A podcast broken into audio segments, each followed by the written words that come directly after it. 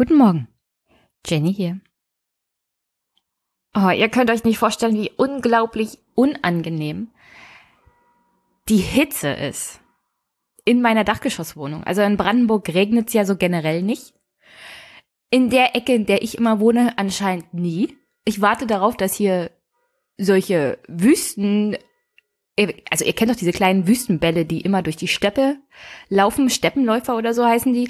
Darauf warte ich noch, dass die hier regelmäßig durch die Straßen laufen. Ich muss mir mal eine andere Ecke zum Wohnen suchen, wo es auch mal hin und wieder regnet. Vielleicht nicht München, aber es ist wirklich unerträglich heiß. Und deswegen will ich heute eigentlich nicht so lange machen und komme ohne Umschweife zu den Kommentaren.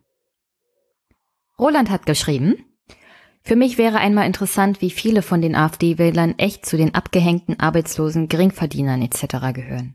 Zumindest hier in Baden-Württemberg ist das wahrscheinlich der geringste Anteil.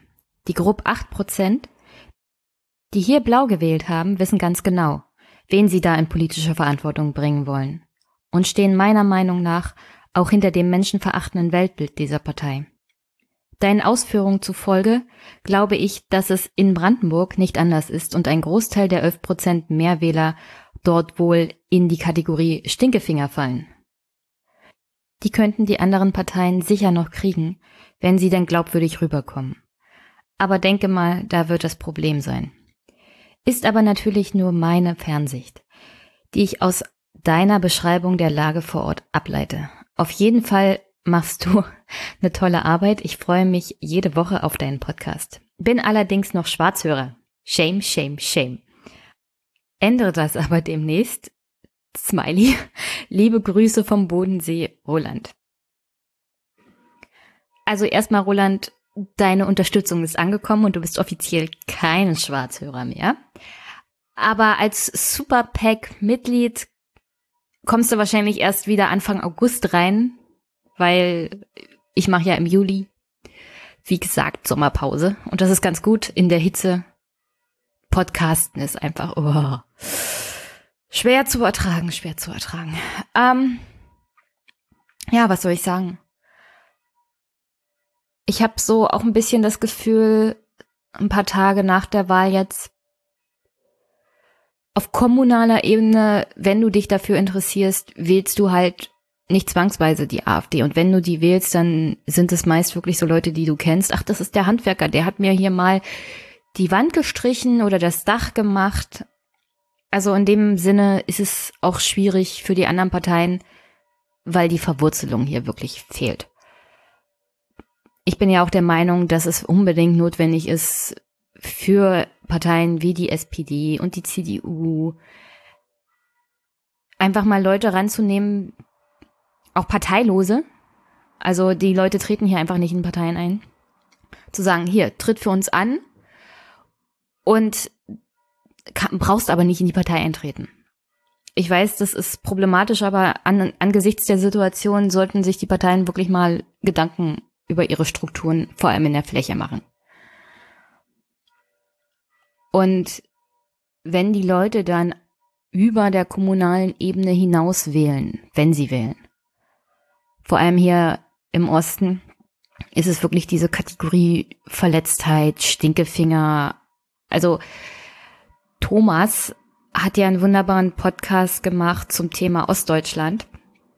Ich werde den mal in die Show Notes packen, muss ich mir gleich mal aufschreiben der ist auch gar nicht so schlecht. Ich glaube, der beschreibt ganz gut, was das Problem ist. Wie das zu lösen ist, weiß ich nicht. Also wie man das, diese, diese Verletztheit und diese Stinkerfinger-Mentalität rauskriegt nach 30 Jahren, ist halt ein bisschen schwierig. Und dann ist es halt, wählst du über der kommunalen Ebene. Dann ist es dir scheißegal. Also wirklich, dann ist es den Leuten wirklich scheißegal, weil vor Ort kommt ja nichts an. Und dann gehst du da nach dem Motto ran, äh, ihr interessiert euch nicht für uns. Deswegen Stinkefinger. Wir wissen ganz genau, was das für eine Partei ist, ist uns aber scheißegal. Hauptsache, ihr leidet. Also diese Idee, dass man halt zurückgelassen wird und verletzt wird und dass man dass einem keiner zuhört und dass nichts besser wird, führt halt dazu zu sagen, also wir wissen schon ganz genau, was wir tun. Wir lassen euch leiden. Und ich weiß auch nicht, wie, wie man das halt durchbrechen kann. Wenn ich es wüsste, würde ich wahrscheinlich nach Berlin gehen und mich teuer bezahlen lassen, um Parteien zu beraten.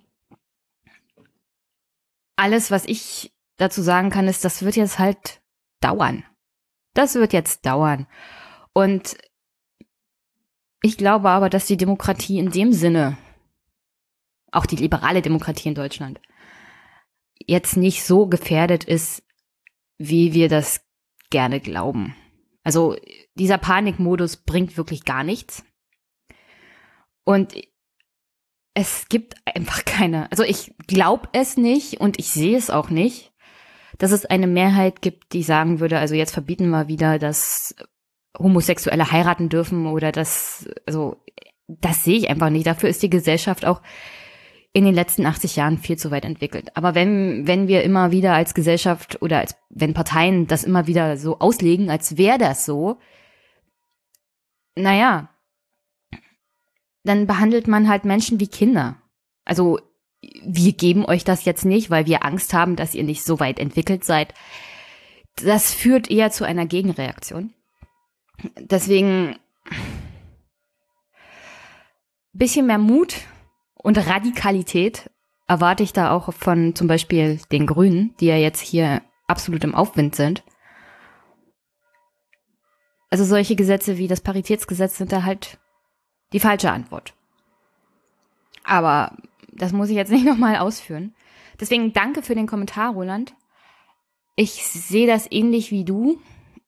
Ändert nichts an der Tatsache, dass es natürlich auch in unserer Gesellschaft diese 10 bis 15 Prozent Leute gibt, die der Meinung sind, Rassismus ist toll.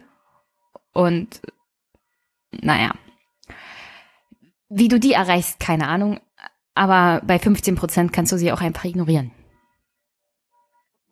Dann hat Uwe geschrieben, danke für die detaillierte Aufarbeitung. Bin selbst in Sachsen zu Hause und kann viele deiner Aussagen bestätigen. An bei einem Link zur besten Visualisierung der Daten, die ich bis jetzt zur Europawahl entdeckt habe. Ähm, den Link stelle ich mal in die Shownotes. Ich denke mal, einige werden ihn schon gesehen haben. Es ist die interaktive Karte der Wahlkreise in Deutschland zur Europawahl. Da kann man gut nachverfolgen, wer wo wie AfD gewählt hat, welche Parteien wo besonders stark sind. Und ja, danke Uwe. Ich habe diesmal auch Kommentare per E-Mail bekommen und bin natürlich sehr, sehr dankbar. Erstmal Jan. Hallo Jenny. Vielen Dank für deinen Podcast und deine Kommentare zu den Wahlergebnissen. Ich bin über Rezo, meinen offenen Fragen zu der Kommunal- und Europawahl und einer fehlenden sinnhaften Analyse hin zu Thilo und Stefan schließlich auch auf dich aufmerksam geworden. Na, wenn das nicht gut für Deutschland ist. Und an dieser Stelle natürlich Danke an Stefan und Thilo für das Empfehlen meines Podcastes. So funktioniert das übrigens in der Go-Podcasting-Welt. Man empfiehlt selber Podcasts, die neu sind und die man auch mag. Also auf alle Fälle danke Jan, dass du meinen Podcast dann auch angehört hast und danke an Thilo und Stefan fürs Weiterempfehlen. Aber weiter mit Jans Kommentar. Und ich danke für die Eröffnung eines anderen Blickwinkels auf die Lebenswirklichkeit im Osten. Da gibt's auch jede Menge andere Podcasts, unter anderem den von Thomas, den ich jetzt in die Shownotes gepackt habe. Ruhig hereinhören. Ich war der Politik immer schon eher kritisch gegenüber eingestellt, dachte aber schon, dass sie es im Großen und Ganzen schon richtig machen. Tja, an die eigene Nase fassen, denn nur Volker Pispers und die Anstalt schauen allein ändert nichts an den Zuständen. Um aber eine gemeinsame Lösung der anstehenden Aufgaben zu erreichen, müssen den Volksvertretern die richtigen Fragen gestellt werden. Da sich die freie Presse aber inzwischen auch des Gelenktseins verdächtig macht, Gelenktseins übrigens in Anführungsstrichen, und die Medienlandschaft die wichtigen Informationen wohl bewusst zurückhält oder zumindest schwer zugänglich macht, muss ich mich selbst darum bemühen, diese Fragen zu finden und die Antworten darauf einzufordern. Nochmals danke, dass auch du mir dabei hilfst. Vielleicht ist das Thema Klima eine Möglichkeit, ein neues Gemeinsamkeitsgefühl zu entwickeln und speziell der Kohleindustrie im Osten neue Perspektiven zu eröffnen, so dass es wieder ein Wir-Gefühl geben kann und die Sachthemen in den Vordergrund rücken. Ich werde mir mit Freuden deine zukünftigen Podcasts anhören. Bleib dran und alles Gute. Gruß aus Oberschwaben, Jan. Also herzlichen Dank, Jan, für den Kommentar. Ähm, nicht, dass hier was, also der falsche Eindruck von Jan entsteht. Ich glaube, seine Kritik am Journalismus und der Medienlandschaft ist die gleiche, die fast jeder Aufwachenhörer hat. Und zwar, dass es halt so altbacken ist und so angepasst und so unkritisch teilweise. Also vor allem im öffentlich-rechtlichen Fernsehen. Und im Osten wirkt das dann halt so, als sei die Presse gelenkt. Ist natürlich Quark, aber wenn man schon eine freie Presse hat, wie in Deutschland, dann kann sie auch wirklich kritisch sein und nicht so politikbegleitend nach dem Motto, also wenn ich jetzt den Politiker nicht allzu kritisch anfasse, dann werde ich vielleicht mal PR-Berater oder sitze vorne auf der Regierungspressekonferenz als Pressesprecher der Regierung oder des Ministeriums. Ähm, ja, das, das glaube ich meint Jan auch, dass es wirklich sehr, sehr angepasste Presse ist, sagen wir mal so. Und ja, das Thema Klima, naja, ich sehe das so, wenn das Thema so aufgegriffen wird, wie ich es gerne hätte, dass Ökologie und Ökonomie in sozialen Aspekten zusammenwirkt, dann kann das natürlich funktionieren. Ich bin da eher der skeptische Typ und ich bin mir ziemlich sicher, ich krieg dafür noch einen auf den Deckel. Auf dem Papier sieht das halt bei den Grünen sehr gut aus. Bisher mussten sie es halt noch nicht umsetzen. Ich bin mal gespannt, was sie draus machen, wenn sie dann tatsächlich an der Regierung sind. Das Problem ist, sie werden wohl dann mit der CDU in der Bundesregierung sein. Und wie dann das ökologische und das ökonomische im sozialen Aspekt zusammenpasst, bin ich mir jetzt noch nicht ganz sicher, wie das funktionieren soll. Aber ich lasse mich da auch gerne positiv überraschen. Bin aber skeptisch. Aber es hat auch definitiv, Jan, das Potenzial, dass man alle mitnimmt. Und um ehrlich zu sein, innen drin hoffe ich das ja auch. Ich habe bloß Angst, dass die Hoffnung dann enttäuscht wird und enttäuschte Hoffnungen sind ganz schlecht, ganz schlecht. Danke auf alle Fälle fürs Zuhören und für den guten Kommentar. Und dann hat Silvia noch was geschrieben. Und zwar, hallo Jenny. Ich wollte dir erstmal für deinen Podcast danken. Also ich finde es ja übrigens sehr schön, dass ihr alle mit einem Danke für den Podcast anfängt. Diese Kommentare sind besonders schön. Erstmal was Nettes, dann was Inhaltliches und dann nochmal was Nettes. Das ist einfach super. Gerade mich als gebürtigen Brandenburger, der aber seit seinem sechsten Lebensjahr in NRW lebt, freut es auch, mal landespolitische und kommunale Einblicke in mein Heimatland von dir zu bekommen. Du hast absolut recht, wenn du betonst, dass gerade die für die Medien- und Berichterstattung eher nebensächlich unteren Ebenen der politischen Mitbestimmung für das reale Leben der Menschen wichtig sind. In diesem Zusammenhang wollte ich dich auf etwas aufmerksam machen. Aktuell wird ja viel über Neuwahlen im Bund geredet. Die klügeren Journalisten weisen darauf hin, dass das Grundgesetz kein Selbstauflösungsrecht für den Bundestag kennt, sodass Neuwahlen im Bund nur auf zwei Wege möglich wären der Rücktritt des gewählten Kanzlers, sodass ein neuer Kanzler sich dem Bundestag zur Wahl stellen und in drei Wahlgängen die absolute Mehrheit verfehlen muss, Artikel 63 Absatz 4 Satz 3 Grundgesetz, oder die Niederlage bei einer Vertrauensfrage, Artikel 68 Absatz 1 Satz 1 Grundgesetz. Dabei obliegt es jedes Mal dem Ermessen des Bundespräsidenten, den Bundestag in diesen Fällen aufzulösen oder nicht. Gerade aber Steinmeier hat ja Ende 2017 deutlich gemacht, dass er keine vorgezogenen Neuwahlen will. Meiner Meinung nach sind Neuwahlen im Bund daher ziemlich unwahrscheinlich. Viel mehr Bewegung ist aber in den Landesverfassungen. Alle Landesverfassungen sehen ein Selbstauflösungsrecht des Landtags vor, wobei aber in elf der 16 Länder nur eine Selbstauflösung mit einer Zweidrittelmehrheit beschlossen werden kann. So auch in Brandenburg. Artikel 62 Absatz 2 Landesverfassung Brandenburg. Was ich aber extrem spannend finde, aber kaum bekannt ist, in sechs Ländern, Bayern, Baden-Württemberg, Berlin, Brandenburg und Bremen, also sechs B-Länder, aber äh, was du jetzt schreibst, Silvio, ist mir natürlich bekannt, das ist halt nur nicht, es ist halt nicht breit bekannt. Und der Grund dafür ist, dass es noch nie vorgekommen ist. Also, in sechs Ländern, Bayern, Baden-Württemberg, Berlin, Brandenburg und Bremen, können die Bürger selbst den Landtag auflösen und Neuwahlen herbeiführen. In Brandenburg braucht eine entsprechende Volksinitiative 150.000 Unterschriften. Artikel 76 Absatz 1 Satz 2 und 3 Landesverfassung Brandenburg. Das Volksbegehren 200.000 Artikel 77 Absatz 3 Satz 2 Landesverfassung Brandenburg und der Volksentscheid die einfache Mehrheit bei einer Wahlbeteiligung von zwei Drittel der Wahlberechtigten. Artikel 78 Absatz 3 Landesverfassung Brandenburg. Die Hürden sind bei einem Land mit 2,5 Millionen Menschen natürlich sehr hoch.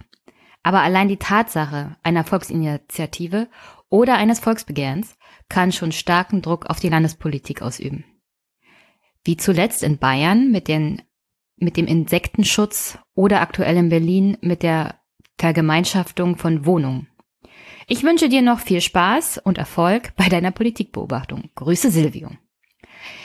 Ja, ähm, diese Hürden sind, glaube ich, aber bezogen. Hm, jetzt bin ich mir nicht ganz sicher. Ich, ich müsste mal in die Landesverfassung gucken. Äh, die 150.000 Unterschriften. Da geht es dann am Ende darum, dass das wirklich angenommen wird. Um den Landtag dazu zu zwingen, sich mit etwas zu beschäftigen, sind die Unterschriftenzahlen geringer. Ich würde, glaube ich, mal gerne eine Folge machen zu dem Thema Volksinitiativen, Volksbegehren und Volksentscheide in Brandenburg selber. Die Unterschriftenzahlen für die Auflösung des Landtages sind natürlich weit höher, aus gutem Grund, als wenn du als Bürgerinitiative willst, und das haben wir ja auch, dass sich der Landtag mal mit dem Insektensterben beschäftigt. Also solche, solche Volksinitiativen gibt es jetzt in Brandenburg auch, gleich zwei davon. Und um den Landtag dazu zu zwingen, sich mal damit zu beschäftigen, sind die Zahlen wesentlich geringer. Die Zahlen, die jetzt hier stehen, und die auch in der Landesverfassung stehen, sind dann, dass der Landtag tatsächlich was annehmen muss, sozusagen. Also, dass er gezwungen wird, da gesetzestechnisch tätig zu werden. Und es hat halt auch Gründe, warum diese Zahlen wesentlich höher sind, weil der Landtag ist ja die politische Kraft, die Legislative, die tatsächlich Gesetze machen soll.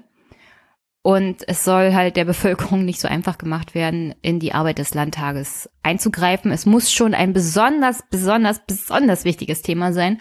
Und deswegen sind das so viele Unterschriften, weil man davon ausgeht, wenn viele Menschen für eine Volksinitiative oder ein Volksbegehren unterschreiben, dann ist wirklich, dann ist es wirklich ein dermaßen bewegendes und wichtiges Thema, dass du die Unterschriften auch zusammenkriegst dieses Thema Selbstauflösung des Landtages, also Selbstauflösung ist es ja in dem Sinne nicht. Der Landtag würde ja gezwungen werden von außen, von der Bevölkerung, sich aufzulösen.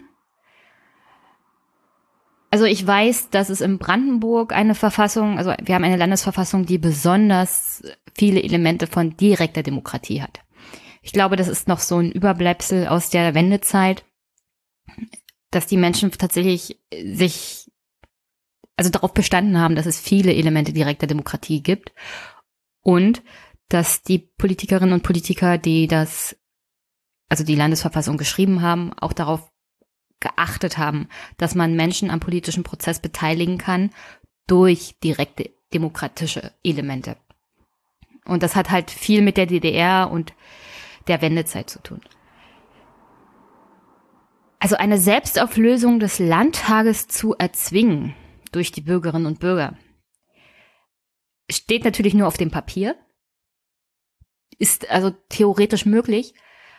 Aber dann muss wirklich was dermaßen Abartiges im Landtag abgehen.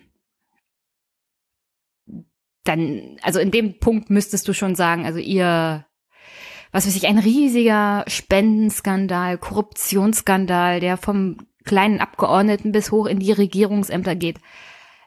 Also ich kann mir die Situation gar nicht vorstellen, die dazu führen würde, dass genug Brandenburgerinnen und Brandenburger eine Auflösung des Landtages tatsächlich befürworten. Weil, okay, die Leute sind halt viel angepisst und wählen dann auch schon mal AfD hier. Und die wird wohl hier die stärkste Kraft. Aber gleichzeitig hast du als Bürger auch so die Einstellung, also wir haben euch gerade gewählt. Macht mal euren Job fünf Jahre und dann sehen wir weiter. Lasst uns die nächste Zeit dann auch ein bisschen in Ruhe, weil wenn ihr permanent von uns wollt, dass wir euch wählen, äh, warum wählen wir euch überhaupt noch? Deswegen, also dieser Drang, den Landtag aufzulösen, den sehe ich wirklich, also für Brandenburg kann ich jetzt, jetzt sagen, nicht so richtig. Also diese, diese Teile der Landesverfassung sind halt für den Fall der Fälle. Vielleicht hat man da auch ein bisschen aus dem Grundgesetz gelernt. Das war ja ein Provisorium. Ich bin mir ziemlich sicher, hätte man sich mal ein bisschen zusammengesetzt und ein, ein neues Grundgesetz oder eine neue Verfassung geschrieben, wäre einem sehr hoch angelegte, aber dennoch vorhandene Möglichkeit der Selbstauflösung des Bundestages auch irgendwie reingekommen. Momentan ist es halt so, du zwingst das Parlament die Legislatur auch durchzumachen. Das sorgt für Stabilität. Aber wenn, wenn du dann eine Situation hast, in der es auch überhaupt nicht weitergeht und auf, was weiß ich, zwei, drei Jahre in der Koalition nichts mehr passiert und man auch den Koalitionspartner nicht wechseln kann, weil so ein, so ein Misstrauensvotum oder so eine Vertrauensfrage, das sind halt so Sachen, die sind auch nicht oft vorgekommen in der Bundespolitik, in der Historie. Und das hinterlässt dann auch immer Spuren. Nicht nur bei den Menschen, sondern auch bei den Parteien und in der Bevölkerung. So eine Selbstauflösungsmöglichkeit auch für den Bundestag beschädigt halt nicht sehr viele, sondern sagt einfach nur, wir machen jetzt Neuwahlen und dann geht's mit frischem Elan voran.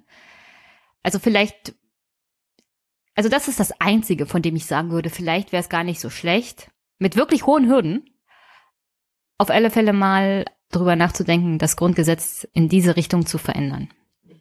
Dass man die Möglichkeit dem Bundestag gibt, Neuwahlen auszurufen, sagen wir es mal so.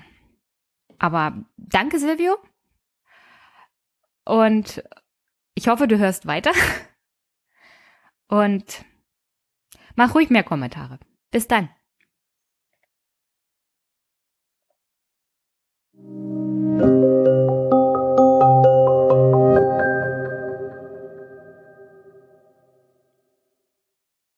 Und damit kommen wir mal zu einer kleinen Nachlese bezüglich der Kommunalwahlen. Die waren ja nicht nur in Brandenburg, sondern auch in anderen ostdeutschen Ländern.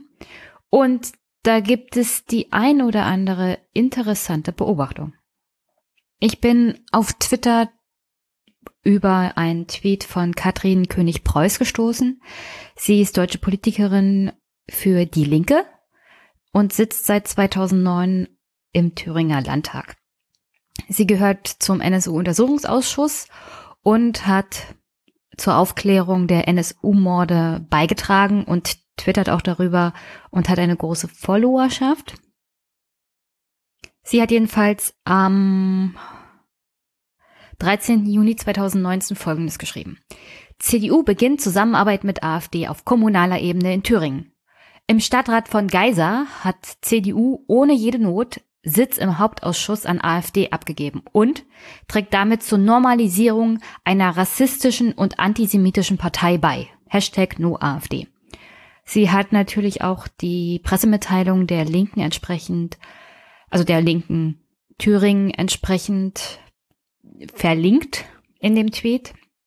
Und da heißt es dann, in der Pressemitteilung CDU bricht Versprechen und beginnt Zusammenarbeit mit AfD auf kommunaler Ebene in Thüringen. Die Linksfraktion im Thüringer Landtag kritisiert die nach der Kommunalwahl 2019 erstmals dokumentierte Zusammenarbeit von CDU und AfD in Thüringen.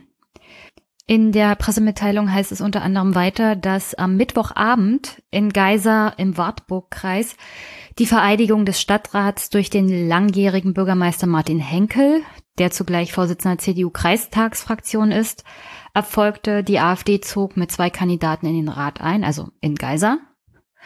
Einen der wenigen Hauptausschusssitze der CDU bekam eine Kandidatin der AfD, ohne dass dazu eine Notwendigkeit bestand. Dazu sagt unter anderem Anja Müller, Abgeordnete im Wartburg-Kreis und Mitglied der Partei Die Linke, Zitat, die klare Beschlusslage der CDU-Bundespartei scheint in der CDU in Thüringen nicht für alle als bindend zu gelten. Dass ausgerechnet im Verband des CDU-Landesvorsitzenden Mike Moring noch dazu durch einen Direktbewerber für die neue CDU-Landtagsfraktion eine solche Zusammenarbeit initiiert wird, verwundert uns sehr und lässt nichts Gutes für die Landtagswahlen erahnen. Besonders beschämend ist, dass dies erneut in unserer Region geschieht wo es bereits 2015 in Eisenach den ersten Fall gab, bei dem die CDU einen NPD-Antrag zur Abwahl einer linken Bürgermeisterin zustimmte. Und dann heißt es von Katharina König-Preuß weiter, Zitat, mit dem Vorgehen nährt die CDU Befürchtungen, dass ihre Beteuerungen, nicht mit der AfD zusammenzuarbeiten, nicht ernst zu nehmen sind. Gerade die AfD in Thüringen unter Björn Höcke und dem Flügel gilt als besonders völkisch und rassistisch. Ihre Inhalte und Positionen stellen immer wieder Angriffe auf die Menschenwürde dar. Es ist egal, ob die CDU auf Landes- oder kommunaler Ebene mit der AfD kooperiert. In beiden Fällen tritt eine Normalisierung ein. Die AfD darf auf keiner Ebene Kooperationspartner sein. Zitat Ende. Okay. Also, was Frau König-Preuß hier sagt, ist natürlich richtig. Das ist die AfD Thüringen. Die AfD Thüringen unter Bernd Höcke ist, ist praktisch der Flügel und der Flügel ist nationalsozialistisch. Generell die AfD im Osten ist so ein Problemfall. Also wir hatten ja den Kommentar von Roland. Es gibt im Prinzip diese zwei AfDs. Also dem, die im Westen, die eher so Neoliberalen, die momentan in der Fraktion und in der Partei noch das Sagen haben, unter Meuthen.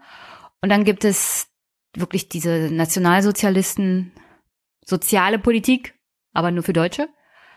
Und die ist hauptsächlich im Osten angesiedelt. Erstmal zu dem. Insoweit hat Frau König recht, das ist, also König Preuß, das ist jetzt keine Partei, das sind keine Menschen, mit denen man unbedingt auf politischer Ebene zusammenarbeiten sollte. Aber das ist hier erstmal die kommunale Ebene. Also gucken wir uns doch mal an, was in Geiser passiert ist. Und ich hoffe, ich spreche das richtig aus. Bitte kein, nicht beleidigt sein, falls ich die Stadt falsch ausspreche. Ich selber finde das nicht toll, wenn meine Heimatstadt falsch ausgesprochen wird. Ich hoffe, es heißt Geiser. Erstmal zu der Stadt. Also Geiser ist eine Landstadt im Süden des Wartburgkreises in der thüringischen Rhön im Ulstertal und hat um die 4733 Einwohner. Und das ist der Stand vom Dezember 2017. Ich nehme an, es sind eher weniger als mehr geworden. Und sonst scheint es nicht viel zu der Stadt zu sagen zu geben. Also wenig Einwohner, die, die Bevölkerungsentwicklung ist eher negativ. Also es gibt praktisch nichts zu der Stadt zu sagen. Es gibt keine wirtschaftliche Fortentwicklung. Es gibt, es gibt nix. so eine typische Thüringer Stadt halt. Im Osten ist überaltert. Das ist, das ist jetzt nicht der Hort des Nationalsozialismus, sagen wir es mal so. Das ist einfach nur eine Stadt, in der es bevölkerungstechnisch bergab geht. Und auch wirtschaftlich und so. So generell. Es sei denn, es kommt jemand meiner Hörer aus Geiser und will mich gerne belehren, dass da äh, boomende Industrie ist. Was ich mir jetzt auf den ersten Blick eigentlich nicht vorstellen kann. Zu dem eigentlichen Wahlergebnis. Das Tolle in Deutschland ist ja, dass schnell ausgezählt wird und dass diese Kommunal- und Landtagswahl- und Bundestagswahlergebnisse bis ins kleinste Detail auch öffentlich bekannt gemacht werden. Also nicht nur auf Papier im Amtsblatt, sondern auch im Internet. Und das gleiche gilt natürlich für die Stadt Geisa. Am 3. Juni haben die nämlich die Feststellung des Wahlergebnisses der Kommunalwahl für die Stadt selber schon bekannt gegeben. Also das läuft hier rucki zucki und super übersichtlich nachvollziehbar. Also hier kann ich mich wirklich nicht beschweren, dass es irgendwie Intransparenz gäbe. Es gibt in Geisa 3844 Wahlberechtigte, also die die Stimme abgeben dürfen. Teilgenommen an der Wahl haben 2702, was ich gar nicht so schlecht finde, also eine sehr hohe Wahlbeteiligung. Abgegebene Stimmen gab es dann 7794, also ihr wisst ja, bei der Kommunalwahl hat man mehr als eine Stimme ich hatte in Brandenburg drei und konnte die dann verteilen auf verschiedene Bewerber, beziehungsweise alle drei Stimmen auch auf einen Bewerber geben. Deswegen kommt hier diese Differenz zwischen den Wahlberechtigten oder den Wählern, die teilgenommen haben, und den abgegebenen Stimmen. So, und dann, um es kurz zu machen, gibt es drei Parteien, die tatsächlich in die Stadtverordnetenversammlung eingezogen sind. Erstmal die CDU, die hat 6019 Stimmen bekommen von den 7794 insgesamt. Die stellt damit zwölf Abgeordnete. Zwölf. Sie hat die absolute Mehrheit. Also, wenn die CDU will, wird gar keiner beteiligt. Nur mal jetzt, um das schon mal festzuhalten. Dann hat die Linke zwei Abgeordnete bekommen mit 671 Stimmen. Und die AfD hat auch zwei Abgeordnete bekommen mit 1104 Stimmen. Das heißt, wir haben 14 Stadtverordnete, zwei davon von der Linken und zwei von der AfD. Der Rest ist CDU. Und wenn die CDU will, gibt es in der Stadt Geisa nichts anderes außer die CDU und was sie will. So, und dann kommen wir mal zu dem Thema, was macht denn eigentlich der Hauptausschuss? Weil darum geht es ja. Also die CDU hat tatsächlich der AfD einen Sitz im Hauptausschuss gegeben. Aber an dieser Stelle möchte ich schon sagen, auch der Linken was sie nicht gemusst hätte. Und ich sehe hier schon ein Problem, wenn die Linke will, dass die AfD ausgeschlossen wird. Kann ich das nachvollziehen und das hat auch seine Gründe. Aber wir sind ja auf kommunaler Ebene und dann kann die CDU halt auch der Linken keinen Platz geben. Und ich glaube nicht, dass das der Linken gefallen hätte. Also ich kann, ich kann mich gerne jeder belehren und mir sagen, nee, die Linke hätte das schon verstanden, dass keiner in den Hauptausschuss kommt, außer die CDU. Aber diese Idee, wir schließen erstmal die Abgeordneten aller anderen Parteien aus, wenn wir die absolute Mehrheit haben. Auf kommunaler Ebene kommt das, glaube ich, nicht so gut an. Weil, wie gesagt, es ist kommunal. Und wenn die Bürger dann mitbekommen, dass der Bürgermeister oder die Stadtverordneten andere ausschließen, die gewählt wurden. Und das ist nun mal, wurden gewählt. Und nicht mal das Recht haben, im Hauptausschuss irgendwie was zu sagen, dann kann das ganz schnell nach hinten losgehen und dann werden aus den zwei Sitzen diesmal in fünf Jahren sechs Sitze. Und dann hast du erstmal ein Problem. Also, was macht denn der Hauptausschuss? Um's kurz und bündig zu machen. Alle amtsfreien Gemeinden müssen einen Hauptausschuss bilden. Also das ist dann auch in der Satzung einer Stadt so festgehalten, welche Ausschüsse gibt es, weil die muss ja die Arbeit auch koordiniert werden. Es ist es ist halt ein kleines Parlament auf unterster Ebene und das funktioniert aber so ähnlich wie jedes andere Landes- oder Bundesparlament. Du besprichst nicht alles in der Hauptvertretung, in der Stadtverordneten- oder Gemeindevertretung, sondern du bildest Ausschüsse, da werden die einzelnen bestimmten Themen bearbeitet.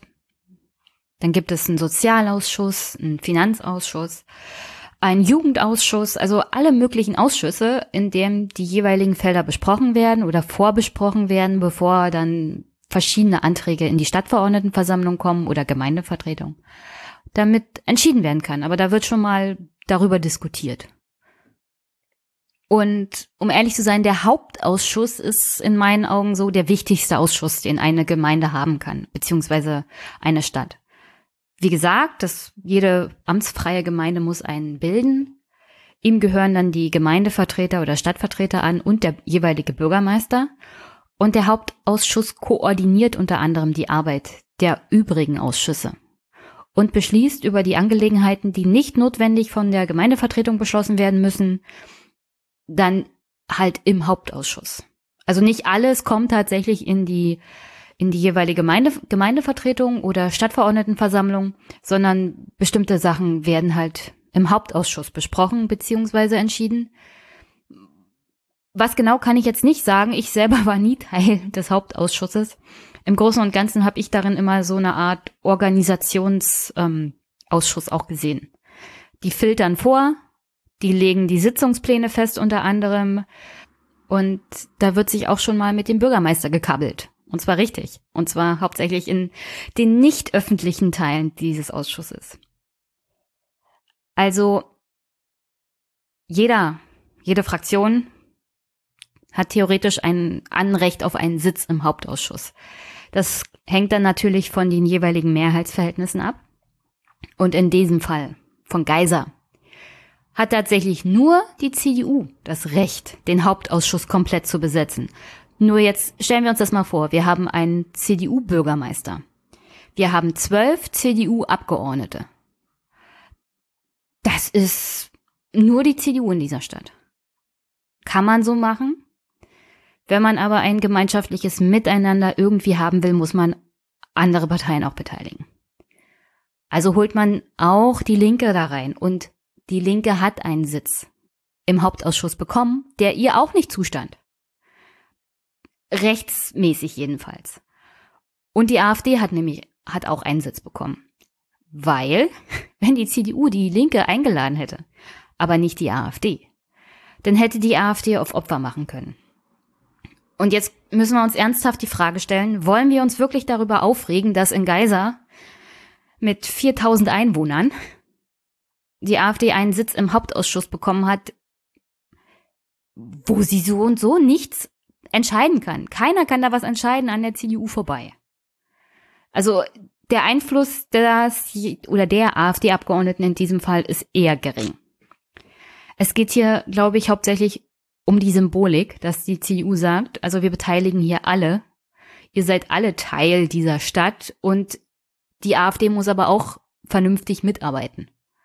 Macht sie das nicht, dann ist das clever von der CDU dann kann sie sagen, also wir haben euch die Chance gegeben, ihr macht nur Mucks, warum wird, werdet ihr überhaupt gewählt? Deswegen, ich finde diese Herangehensweise besser als komplett ausschließen. Also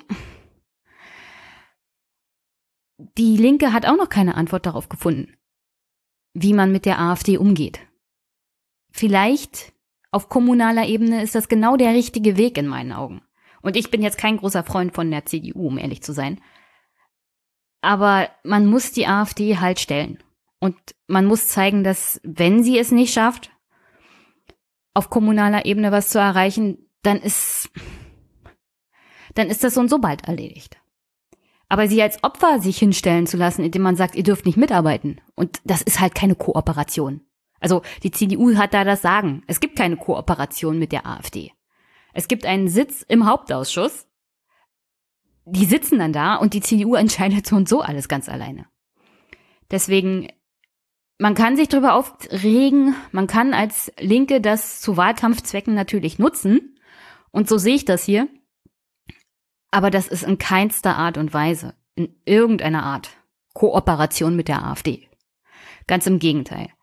Es ist eher so, wir zeigen den Bürgern jetzt mal, was ihr wirklich drauf habt, und das ist reichlich wenig.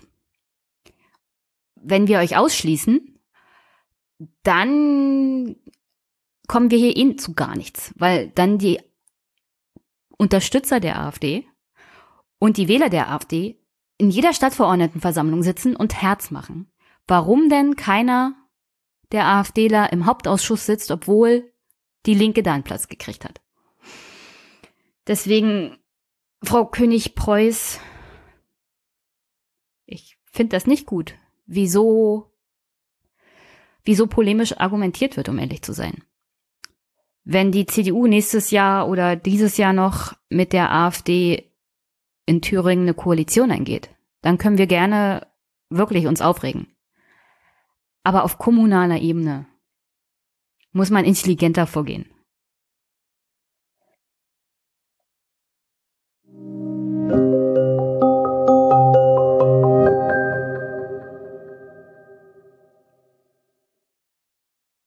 Und weil wir gerade im Osten sind, zu dem aktuellen Zwischenstand des Horse Races in Brandenburg und in Sachsen. Warum diese beiden Länder? Naja, da gab es gerade wieder mal Umfragen.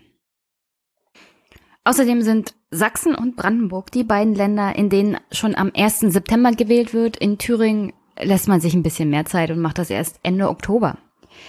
Aber laut aktuellen Umfragen, also ist immer geil, aktuelle Umfragen nach Bekanntwerden von Wahlergebnissen, in diesem Fall zur Europa- und Kommunalwahl zu machen. Weil wenn die Theorie von Stefan Schulz stimmt, dass man als Wähler gerne eine Partei wählt, die gewinnt, sagen wir es mal so, es war absehbar, dass die SPD abstürzt und die AfD und die Grünen zulegen. Also was jetzt hauptsächlich die Ergebnisse im Osten angeht. Jedenfalls laut aktueller Umfrage in Sachsen käme die AfD da aktuell auf 25 Prozent und die CDU nur auf 24. Linke und Grüne stehen bei jeweils 16 Prozent, also gleich auf. Die Grünen sind dabei, da drittstärkste Kraft zu werden. Aber ist nicht ein Einzelfall. Die Grünen sind in den ostdeutschen Ländern anscheinend genauso im Kommen wie die AfD im Aufwind ist. Und die SPD stürzt in Sachsen ab und erreicht nur noch sieben Prozent. Also ich glaube, der Chef von die Partei, Sonneborn, hat mal gesagt, äh, die SPD wird schon noch mal feststellen, dass fünf Prozent eine ganz schön große Hürde sein kann. Äh, ja, ich glaube, sie merkt es so langsam. Langsam wird es halt kritisch. Fünf Prozent. Hm. Schwierig, schwierig. Und das nicht nur in Bayern. Und die Tatsache, dass sich diese, naja, gehen wir mal davon aus, dass jetzt nichts Weltbewegendes mehr großartig passiert. Ich meine, es wird noch einen Wahlkampf geben. Und das ist auch in Brandenburg der Fall. Aber wenn wirklich nichts Welterschütterndes passiert, nehme ich ganz stark an, dass die Ergebnisse so für Sachsen und Brandenburg auch bleiben. So in dem Dreh wird, wird es tatsächlich am Wahlabend abgehen. Dann ist es bei den aktuellen Zahlen so, dass es nicht mal mehr reichen würde für eine Koalition aus CDU, SPD und Grünen in Sachsen. Also Schwarz-Rot-Grün hätte keine Mehrheit. Prinzipiell so gut wie gar nichts hätte eine Mehrheit. Außer vielleicht CDU und AfD. Was ich hoffe, was sie nicht machen. Aber die Zeit der Zweierbündnisse ist vorbei. Momentan reicht noch nicht mal mehr ein Dreierbündnis.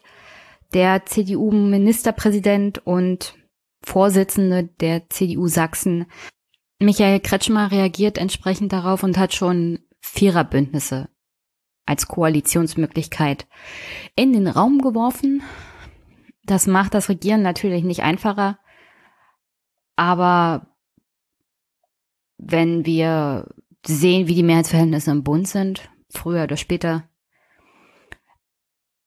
die Zeit der stabilen Zweierbündnisse halt, ist halt vorbei. Jetzt muss man sich als Parteien überlegen, wie man die echten Probleme sachtechnisch löst. Und dann spielt es auch keine Rolle mehr, welche Partei jetzt, sondern einfach Probleme lösen. In der Hinsicht ist es vielleicht ganz gut für die Demokratie, wenn die Parteien jetzt nicht mehr an ideologischen Linien entlang im Parlament sich gegenseitig ankabbeln, sondern tatsächlich problemlösungsorientiert arbeiten.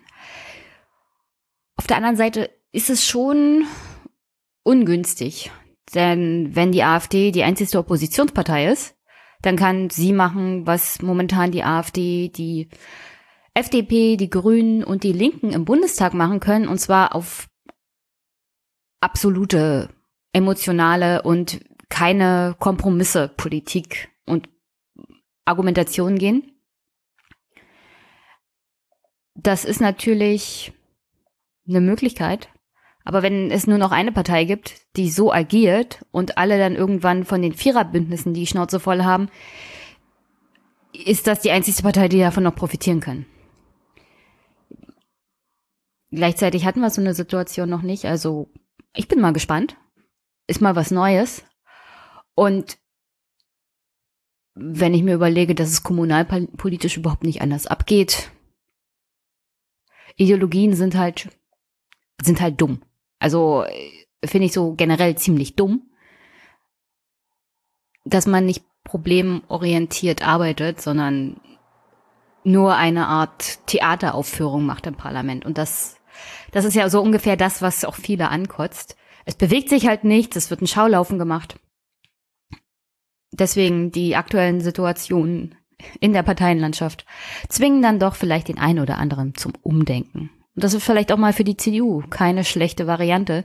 Ein bisschen, naja, ein bisschen demütiger an die Politik ranzugehen. Dieser Wettbewerbsvorteil Angela Merkel ist halt weg. Und vielleicht tut es der Partei auch ganz gut. Bevor sie im 5, 15 Prozent Nirvana landen, wie die SPD. Demütiger zu sein und in der Politik zu agieren.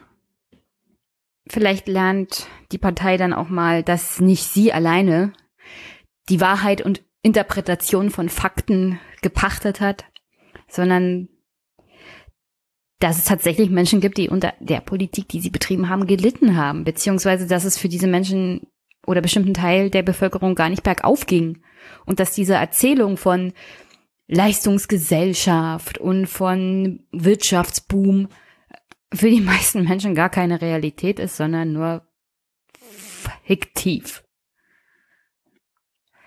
So viel zu Sachsen. Wie sieht's denn in Brandenburg aus? Weil, wie gesagt, wir hatten ja gerade eine Wahl, deswegen müssen wir gleich wieder eine Umfrage zur Landtagswahl machen.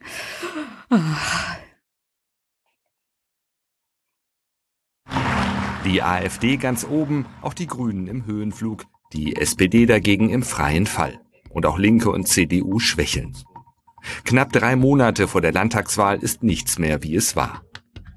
Würde an diesem Sonntag gewählt, käme die SPD auf nur noch 18 Prozent, ihr bislang niedrigster Umfragewert überhaupt.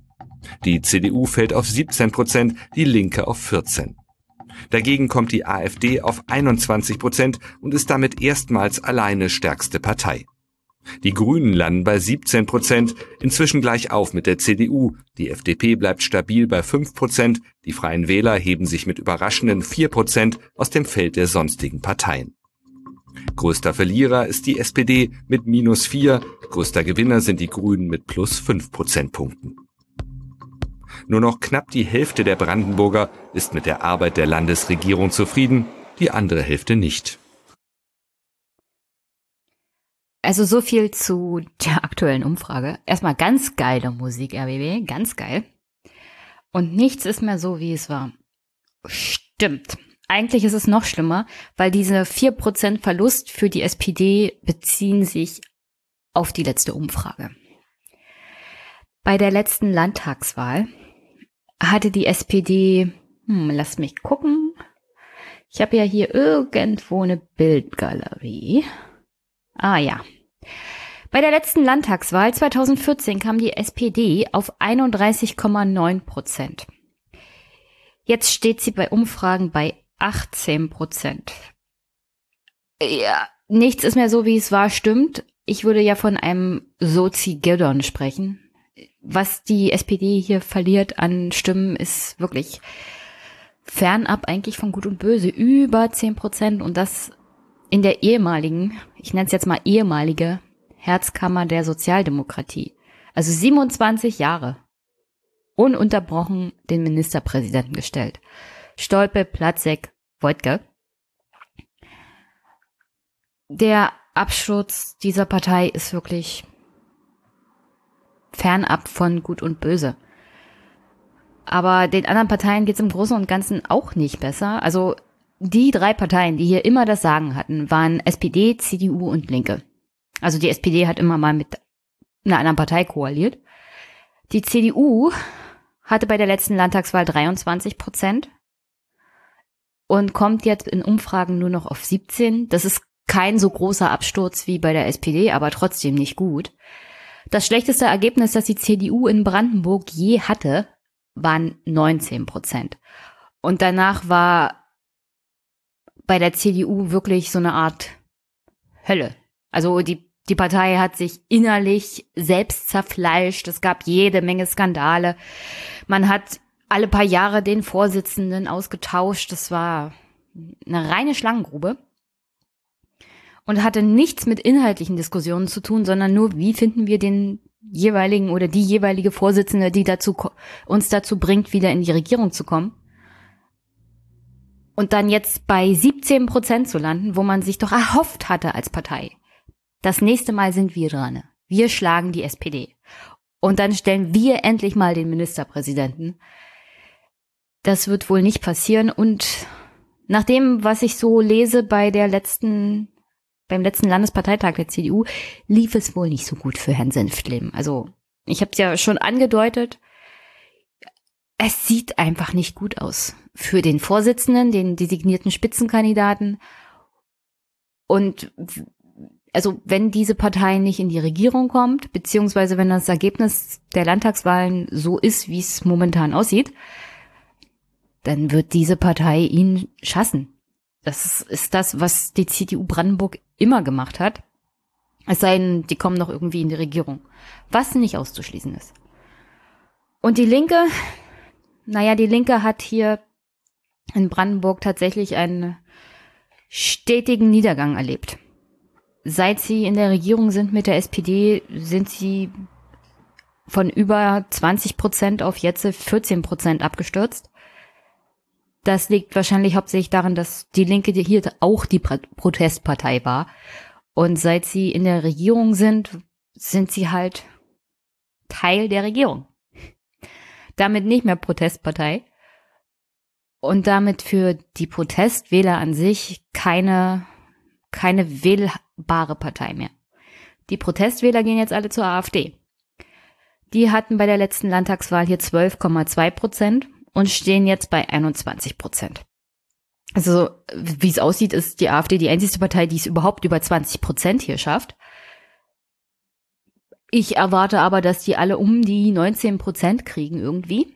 Also ich glaube nicht, dass es irgendeine Partei gibt, die über 20 Prozent hier hat. Und dann reden wir noch von ganz anderen Problemen, was die Regierungsbildung überhaupt angeht. Aber es ist halt sehr ausgeglichen, was die Parteiergebnisse jetzt angeht. Und der große, große Gewinner tatsächlich, ich denke mal, die Grünen gewinnen hier wirklich von allen Parteien. Von der SPD, der CDU, der Linken, also die grasen überall. Und kommen von, von 6,2 Prozent auf 17 in den aktuellen Umfragen. Also äh, das, was die, die SPD verliert, legt die Grüne zu. Es ist, es ist unglaublich. Also eigentlich ist es, was das Parteisystem angeht, ist es eine absolute Umschichtung. Und wir stehen hier wirklich vor ganz neuen Realitäten und uns erwarten ganz neue Konstellationen ich finde es irgendwie lustig und beängstigend und spannend zugleich. Also ich habe nicht von der AfD Angst oder dass die hier in die Regierung kommen sollten. Wenn das tatsächlich passiert, dann mach doch. Oh, bitte mach doch. Weil laut diesen Umfragen bezüglich der AfD-Anhänger, die wollen gar nicht in die Regierung. Wenn die AfD in die Regierung geht unter Kalbitz, dann verlieren die ihre Anhängerschaft und ihre Wähler so schnell, so schnell kann man gar nicht gucken. Deswegen habe ich eigentlich überhaupt kein Problem damit, wenn die AfD fünf Jahre, wenn das überhaupt so lange halten würde, in eine Regierung gehen würde. Weil wenn das Protestwähler sind, die sagen, wir wollen aber nicht das, also wir wollen eine Partei wählen, die gegen das System ist. Und wenn diese Partei dann in die Regierung geht, das sieht man an den Linken, verlieren die ganz schnell ihre Wähler. Deswegen pff, hab da, ich habe da wirklich überhaupt kein Keine Angst und keine Bedenken. Macht mal. Macht mal ruhig. Und nach den Themen gefragt, was interessiert denn die Brandenburger so?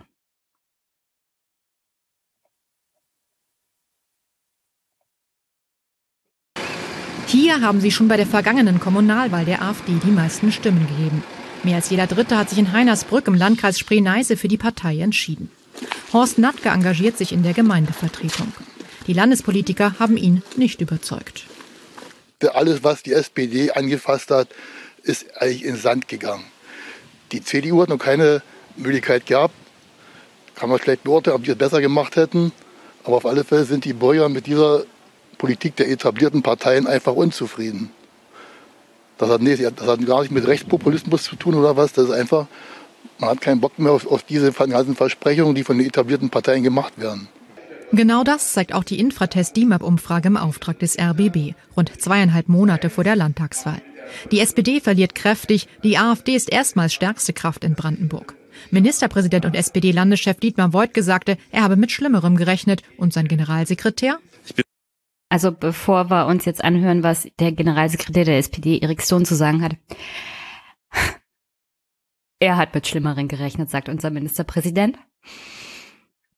Das beschreibt den Zustand der SPD Brandenburg schon ganz gut.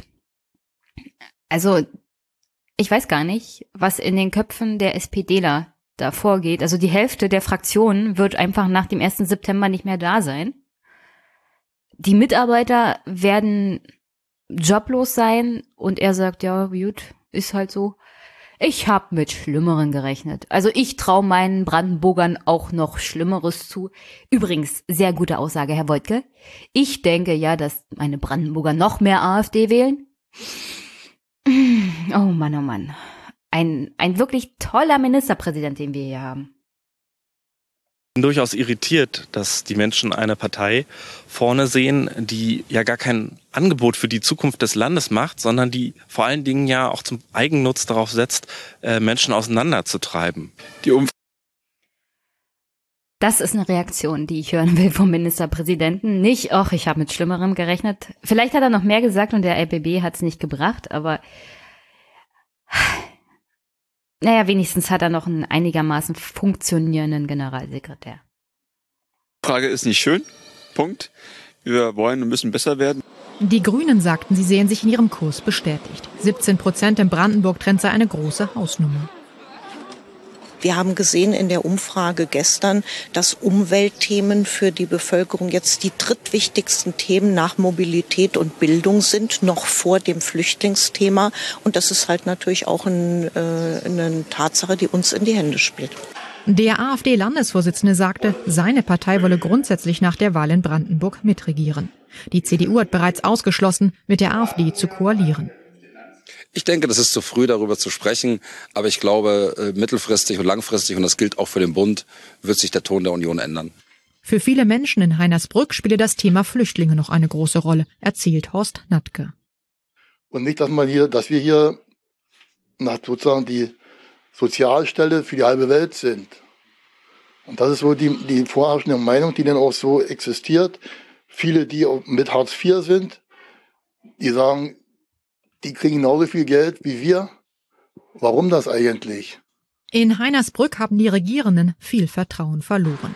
Viel Zeit, um Menschen wie Horst Natke wiederzugewinnen, bleibt ihnen nicht. Also manchmal wünschte ich mir, ich würde es hinbekommen, das mit Video zu machen. Denn da war jetzt kurz bevor nochmal der Herr Natke zu Wort gekommen ist, Andreas Kalbitz. Der ist ja der AfD-Vorsitzende in Brandenburg.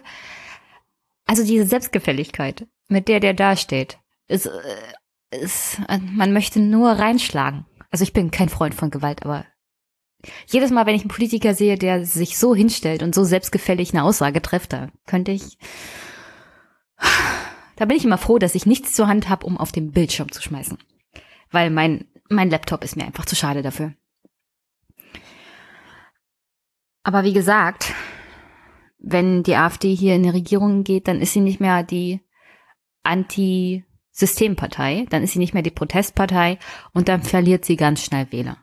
Und dann sind diese Wähler wieder aufgreifbar für vernünftige Parteien, sagen wir es mal so. Und am Ende Herr Natke nochmal, der ist übrigens parteilos. Ich frage mich nur, wie wollen die Bürger, also was, dieses Problem mit Hartz IV erstmal ist ja nicht auf Landesebene zu lösen. Das ist ja, das ist ja ein Bundesthema. Das heißt, die Landespolitik kann da eh nichts machen.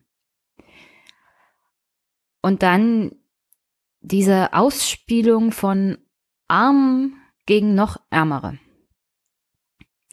Ich weiß gar nicht, wir hatten damit angefangen. Also das ist ja jetzt äh, mittlerweile so tief drin in der Bevölkerung. Also so nach dem Motto, mehr kriegst du nicht, weil du hast nichts dafür geleistet. Das, das ist so tief drin und wenn dann jemand kommt, der ja in den Augen der Menschen auch nichts dafür geleistet hat, aber das Gleiche kriegt, dann ist es ganz einfach für die AfD, diese Menschen aufzugreifen. Wobei ich glaube, dass so und so die Hartz-IV-Empfänger am, am wenigsten wählen gehen. Also die gehen einfach nicht wählen. Das belegen auch jeweilige Studien. Die Menschen bleiben einfach zu Hause und sagen sich, ja, macht ja eh keiner was an der Situation. Die sind nicht mal mehr wütend. Die sind einfach, die haben mit Politik generell abgeschlossen. Und was soll ich sagen? Ist halt, ist einfach nur noch traurig, wie die Situation ist und wie der Stand der Dinge ist. Und wenn du da systematisch nicht rangehst, wirst du als, also, dann ist das eine Bedrohung so generell für Demokratie an sich.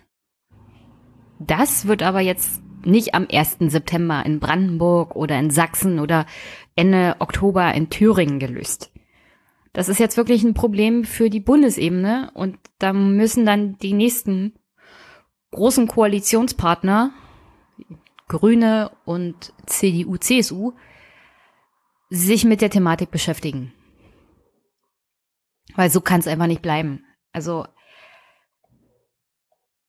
das, das sehen wir an unseren Nachbarländern, das sehen wir an Italien, an Polen, an Ungarn, an Österreich.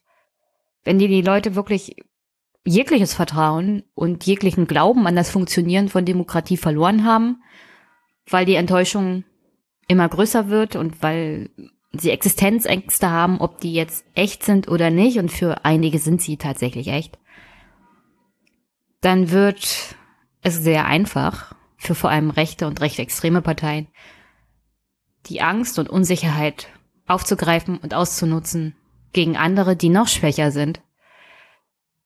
Äh, das ist einfach ein Wahlkampfgeschenk dann für diese Parteien. Ich war aber noch nicht fertig mit dem Thema Umfragen in Brandenburg. Was gibt's denn da noch so vom RBB? Einzig gute Nachricht für die Regierung, die relative Beliebtheit Dietmar Woidkes. 48 Prozent der Befragten würden ihn zum Ministerpräsidenten wählen. CDU-Kandidat Senftleben bekäme hier 11, AfD-Chef Kalbitz sogar nur 8 Prozent. Ich möchte an dieser Stelle bloß noch anmerken, dass Herr Voigtke mal eine Zustimmung von 77 Prozent hatte. Also er ist auch um 30 Punkte abgestürzt. Ich nehme an, ohne die SPD würde er besser dastehen. Aber wir wählen ja hier nicht direkt den Ministerpräsidenten. Wenn wir den Kanzler direkt wählen würden, käme auch Angela Merkel auf Platz eins. Das hat mehrere Gründe. Vor allem erstmal, weil sie öfters in den Medien ist. Also es ist unmöglich, Dietmar Woidke nicht zu kennen. Er war jetzt sechs Jahre Ministerpräsident.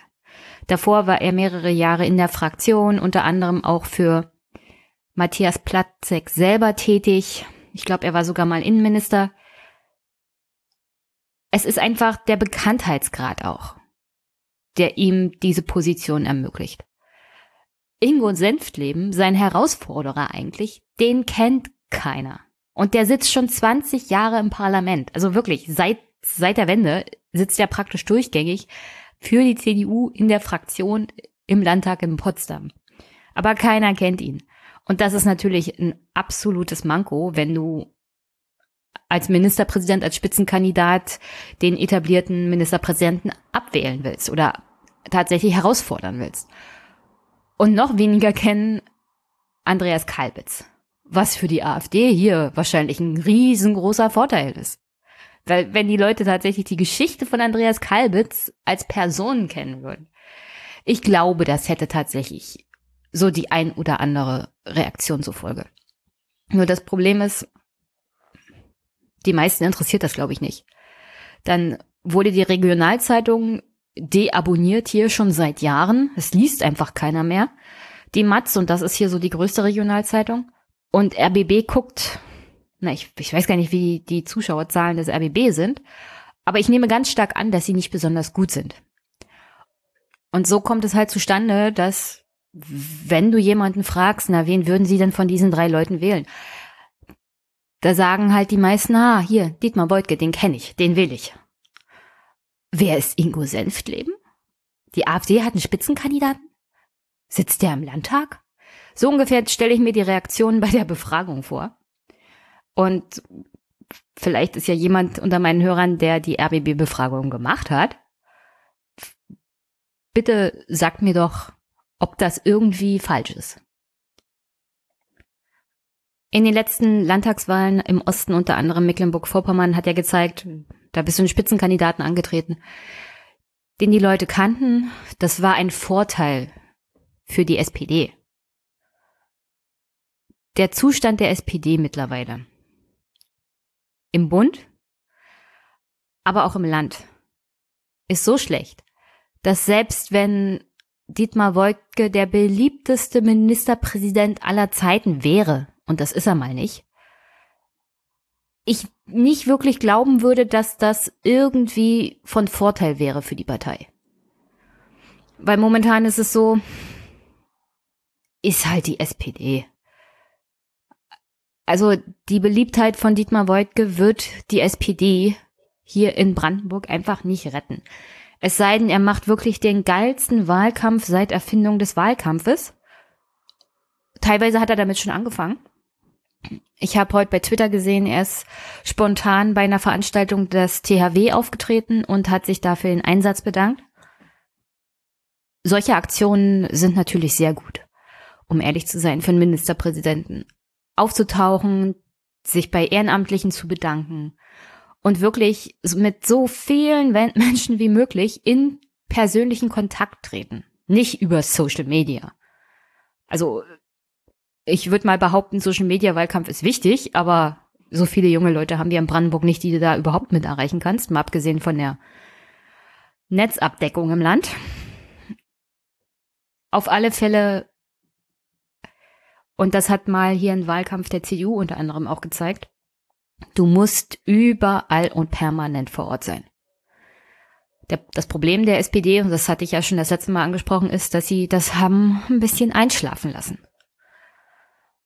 Vielleicht ist die Wut mittlerweile so groß, dass die Bürger einfach das dann, selbst wenn sie das jetzt machen würden, nicht abkaufen. Versuchen würde ich es aber auf alle Fälle. Und ich denke mal, Dietmar Beutke wird das tun. Und das ist die einzigste Möglichkeit, wie man hier die AfD noch irgendwie schlagen kann. Beziehungsweise wie man dafür sorgen kann, dass sie nicht mit an die 20 Prozent die stärkste Partei wird.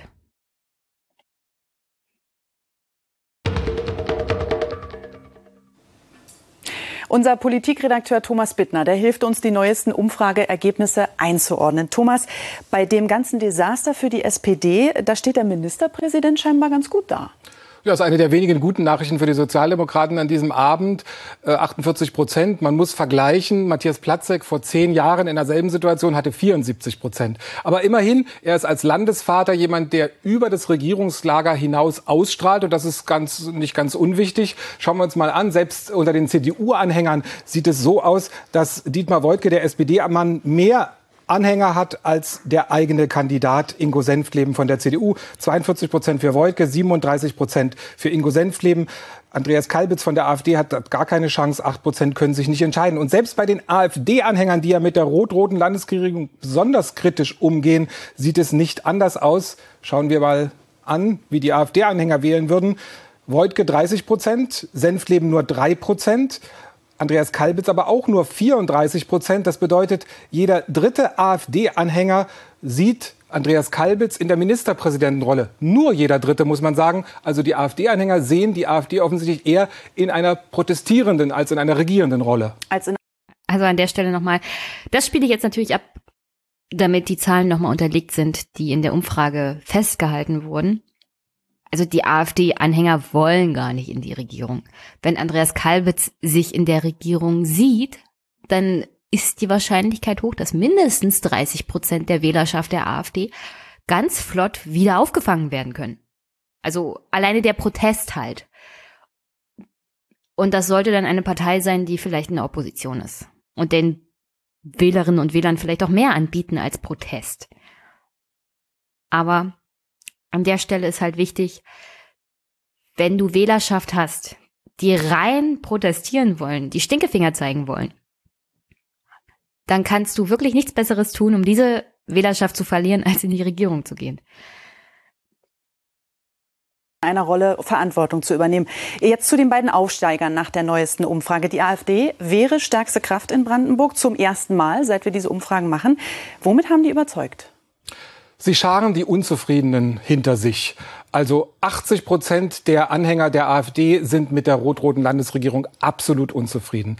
Es ist eine Wählerschaft, die mehrheitlich männlich ist, interessanterweise. 32 Prozent der Männer in Brandenburg würden AfD wählen, nur 10 Prozent der Frauen. Und äh, wenn man sich mal ganz spontan die Brandenburger fragt, welche wichtigen Themen für sie bei dieser Landtagswahl zu diskutieren sind, dann merkt man deutlich, es ist ein anderes Ergebnis als bei anderen Parteien. AfD-Anhänger sehen das nämlich so. Spontan sagt jeder dritte AfD-Anhänger, Einwanderung und Asyl ist für mich das wichtigste Thema. Für die Anhänger anderer Parteien ist das nicht so. Gefolgt von Infrastruktur und dann kommt auch schon Arbeitsmarkt, also Arbeitslosigkeit, die Sorge um Jobs. Es geht also auch um dieses Gefühl des Abgehängtsein, des nicht mehr gehört werdens. Also, nur 10 Prozent der Brandenburgerinnen würden überhaupt AfD wählen. Warum kommt die AfD dann auf 21 Prozent? Alle jungen, gut gebildeten Frauen hauen einfach ab. Also, die bleiben halt nicht in der Fläche. Das ist ein noch anderes Problem, was wir hier tatsächlich strukturell haben, abgesehen davon, dass wir völlig überaltert sind, wenig wirtschaftliche Faktoren, dass man sich hier halt viel Sorgen um die Zukunft auch sozial so generell macht. Aber es fehlt halt zur kulturellen, politischen Stabilität, abgesehen von jungen Menschen, vor allem junge Frauen, die dafür sorgen, dass die Männer hier nicht völlig durchdrehen. Und ich weiß, meine Hörerschaft ist hauptsächlich männlich, aber meine Damen, ihr wisst, wovon ich rede. Hasi, du bleibst hier und so. An dieser Stelle ist es wirklich so der letzte Punkt, eine Frau in deinem Leben zu haben, die dir vielleicht weglaufen könnte, wenn du dich an so einer Flüchtlingsjagd beteiligst. Und die Tatsache, dass da überhaupt noch eine Frau ist, die dir weglaufen kann, sorgt schon dafür, dass du nicht diesen einen letzten Schritt gehst von zivilisatorisch noch akzeptabel, weil zugucken ist anscheinend in Deutschland so generell ein Hobby, also jeder guckt bei irgendwelchen Katastrophen zu, bis hin zu, also, bist du überhaupt noch ein Mensch? Wenn du andere Menschen in der Gegend rumjagst aus Jux und Dollerei und weil es dir Vergnügen bereitet? Nur weil sie anders sind? Deswegen, ich kann gar nicht genug sagen. Also ich bin ja keine Soziologin. Ich bin mir ziemlich sicher, Soziologen könnten dazu jede Menge wichtige und interessante Sachen sagen. Aber ich habe so das Gefühl, und ich glaube, es ist nicht aus der Luft gegriffen, dass wenn viele junge Frauen einigermaßen gebildet auch vorhanden sind, es verhindert, dass sich junge Männer mit weniger gebildetem Zustand zusammenrotten, Bier trinken und auf sehr dämliche Ideen kommen. Also, vielleicht ist es dann auch dieses Thema Gruppenzwang, wer kann den größten Blödsinn anstellen? Ich weiß es nicht. Also vielleicht ist das auch so eine Männersache. Wir, wir tun uns jetzt zusammen, wir trinken was und dann kommen wir auf sehr, sehr dumme Ideen. Das passiert halt nicht, wenn du in einer festen Beziehung bist. Und die Tatsache, dass Frauen fehlen, sorgt dafür, dass Männer eher weniger in einer festen Beziehung sind. Und das führt dann zu sehr dummen Entscheidungen, so generell. Und in Brandenburg gibt es viele, vor allem auch ältere Männer. Und da die Wählerschaft der AfD nun mal alt ist und hauptsächlich männlich, ist es im Osten umso schlimmer, weil, und das hat ja eine aktuelle Studie gezeigt, was die Bevölkerungsentwicklung angeht, sind wir mittlerweile auf dem Stand von 1905. Und dabei meine ich, was die Anzahl der Bevölkerung angeht. Das Durchschnittsalter der Bevölkerung in 1905 im Osten war natürlich wesentlich geringer als heute. Aber machen wir mal weiter mit den inhaltlichen Feststellungen aus der Umfrage vom aktuellen Brandenburg-Trend. Auch die Grünen sind ja deutliche Gewinner in der Umfrage. Würde das im September wirklich so kommen bei der Landtagswahl, Ihr Ergebnis würde sich verdreifachen in Brandenburg und Sie würden auch gleich mit der CDU sein. Das hat es auch noch nie gegeben. Das hat es in Brandenburg noch nie gegeben. Das hat auch natürlich was mit den bundespolitischen Debatten zu tun, die wir gerade haben, mit dem Erfolg bei der Europawahl, aber auch mit den Themen, die das Thema Klimawandel, Umweltschutz in letzter Zeit spielt. Da wird diskutiert über Plastik im Meer, über Spargelfolie, über Greta, ähm, äh, Bienensterben, Artensterben, alles Themen, die jetzt tatsächlich bei den Brandenburgern angekommen sind und die diskutiert werden. Und wenn die Brandenburger gefragt werden, welche Partei hat denn die stärkste Kompetenz beim Thema Umweltschutz und Klimaschutz, dann sehen wir ganz eindeutig, die Grünen liegen uneinholbar vorn und alle anderen Parteien weit abgeschlagen. CDU, SPD, AfD, Linke, der trauen in Sachen Umwelt- und Klimapolitik die wenigsten etwas zu. Das war vor fünf Jahren nicht anders. 46 Prozent haben damals die Grünen in dieser Kompetenz gesehen. Aber die Themen waren damals für die Brandenburger nicht so wichtig, die mit Umwelt- und Klimaschutz zu tun hatten. Die SPD ist in unserer Umfrage auf Platz zwei mit sehr schwachen 18 Prozent. Und das in einem Land, in der die SPD immer führend war. Was ist da los? Es war immer die Brandenburg-Partei, aber ich glaube, es hat auch viel damit zu tun, was auf der bundespolitischen Seite gerade passiert. Die Performance sowohl von SPD und CDU und das Ergebnis der Europawahl, das schlägt natürlich hier durch. Aber trotzdem, die SPD muss sich auch landespolitische Fragen stellen. Sie hat auch landespolitische Kompetenzen, wichtige Kompetenzen verloren. Wir haben 2014 schon mal gefragt, welche Partei bei welchen Feldern die wichtigsten Kompetenzen hat. Und dann können wir es uns mal anschauen. 2014, da sah es für die SPD ganz gut aus bei Schul- und Bildungspolitik. Jeder Dritte auch bei Asyl- und Flüchtlingspolitik und selbst bei Umwelt Umwelt- und Klimapolitik sah es noch ganz gut aus. Und das vergleichen wir mal mit den aktuellen Zahlen von heute. Und dann sehen wir, eigentlich auf den meisten, auf allen Feldern hat die SPD an Kompetenz verloren. Sie liegt bei Schul- und Bildungspolitik noch ganz knapp vor den anderen, aber sonst hat sie gerade beim Thema Umwelt, Klimapolitik, Asyl, Flüchtlingspolitik und Schul- und Bildungspolitik sehr wichtige landespolitische Fragen sehr viel Kompetenz verloren. Also daran sieht man, glaube ich, ganz gut, es ist es ist auch der Bund. Aber hauptsächlich ist es halt, was Brandenburg angeht, die Tatsache, dass man 27 Jahre hier durchgängig die stärkste Partei war und immer an der Regierung und immer den Ministerpräsidenten gestellt hat und im Großen und Ganzen die Bürger keinen Fortschritt sehen in den wichtigen Themen. Also geht es um Infrastruktur, geht es um Bildung, geht es um Klima, es scheint, als würde die SPD nichts auf die Reihe kriegen. In den letzten 27 Jahren ist natürlich viel passiert. Was zum Beispiel passiert ist, ist, dass man viele Zugstrecken eingestellt hat. Daran kann jetzt die SPD auf Landesebene reichlich wenig, aber sie wird auch dafür bestraft, dass auf Bundesebene sehr, sehr viele Strecken, vor allem im Osten, eingestellt wurden. Seit gefühlten 30 Jahren wird hier eine zweite Strecke von Cottbus nach Berlin versprochen. Ist bisher nicht gekommen, jetzt mit den Fördermitteln für die, also Strukturwandel Lausitz, soll diese Strecke endlich kommen. Und um ehrlich zu sein, ich kann es wirklich keinem mehr verübeln, der 30 Jahre lang gehört hat, ja, wir bauen die Strecke, wir bauen die Strecke, wir bauen die Strecke. Jetzt hört er, ja, 2020 fangen wir an. Jetzt, wo wir die Fördermittel aus, aus dem Bund haben für den Strukturwandel Lausitz, der 30-Jährige von der Wendezeit ist jetzt 60. Was soll er denn jetzt noch mit dieser Strecke? Also allerhöchstens zu hoffen, dass vielleicht sich neue Leute ansiedeln. Aber seine Familie ist weg, seine Freunde sind weg und er ist völlig angepisst. Deswegen, ja, schön.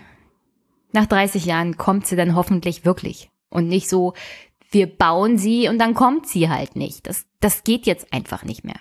Da muss jetzt einfach was passieren.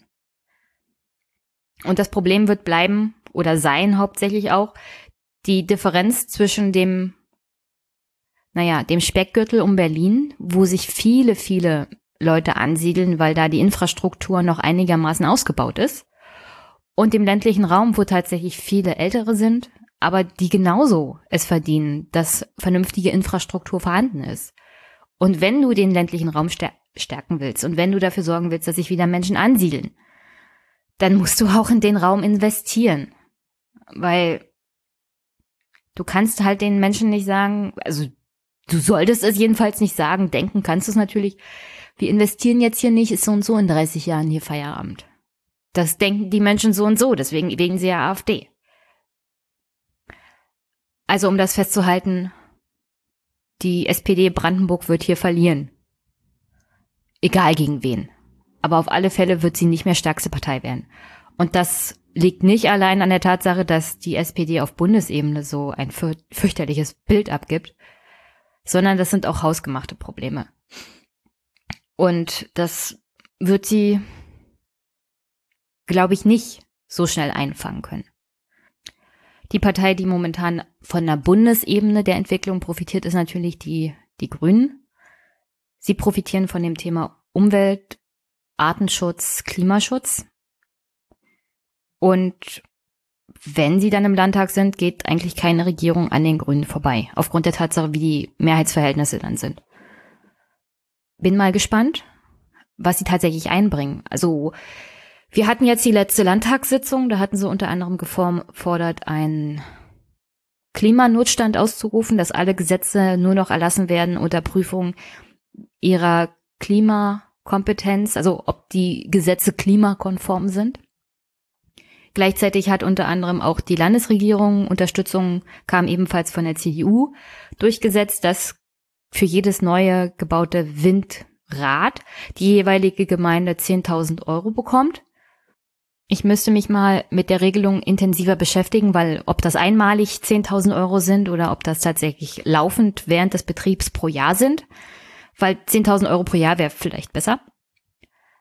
Der Ausbau von Windkraftanlagen beziehungsweise von so Windparks ist ja extrem eingebrochen, auch in Brandenburg.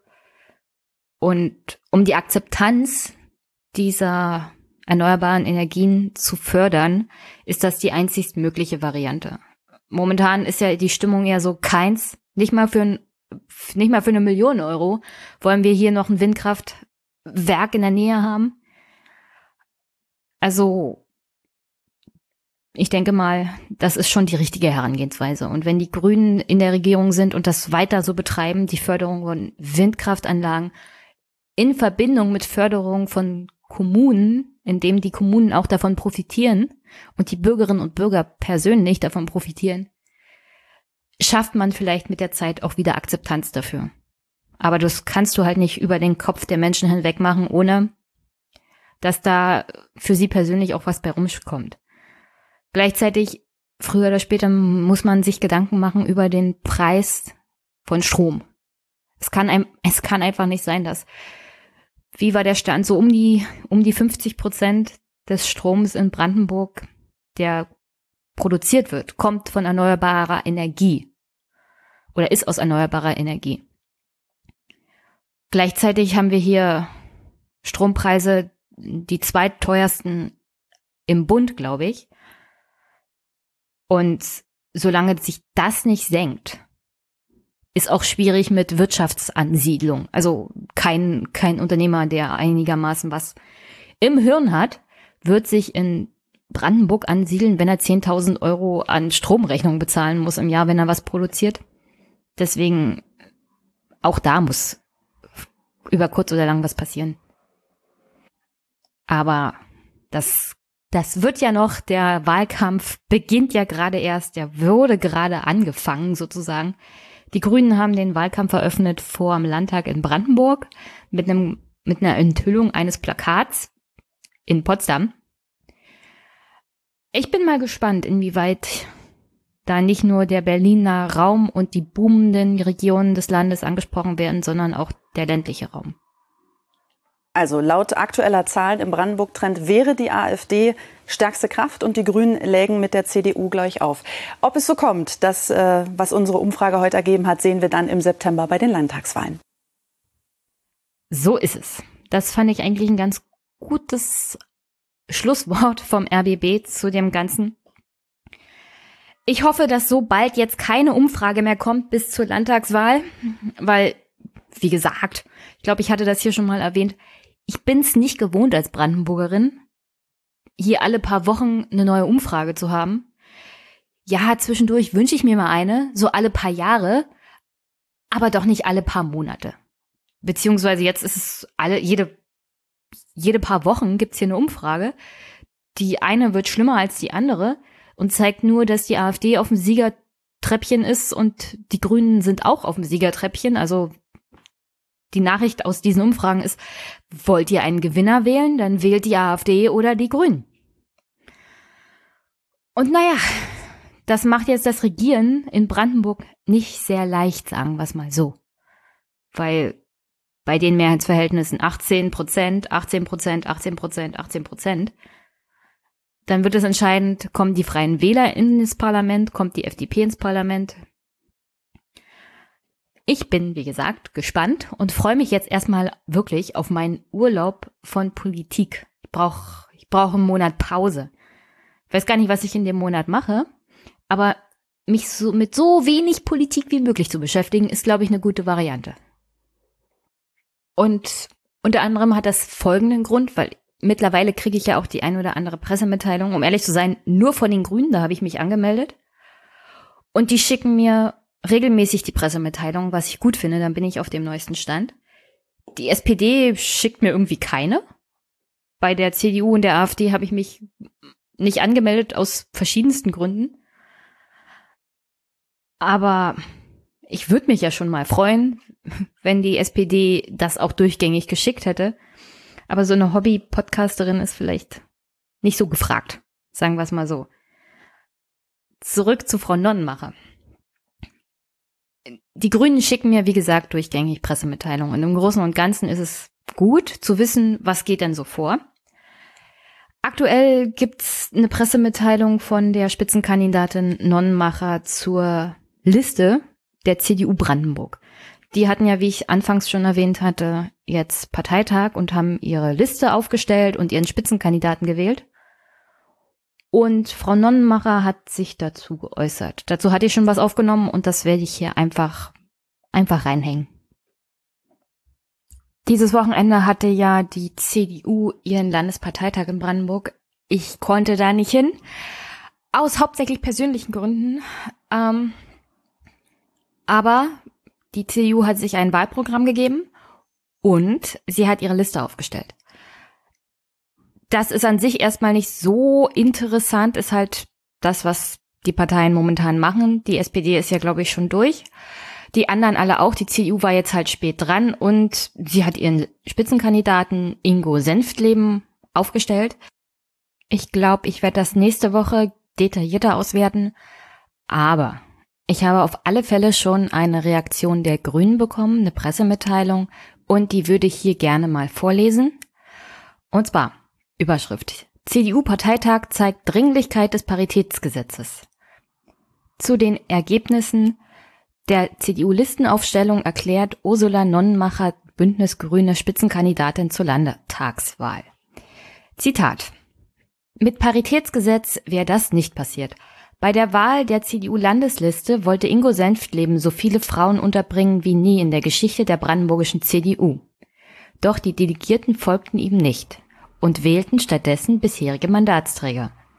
Das bestärkt uns in der Ansicht, dass es ohne gesetzliche Regelung bei unwilligen Parteien bei der Gleichstellung nicht vorangehen wird.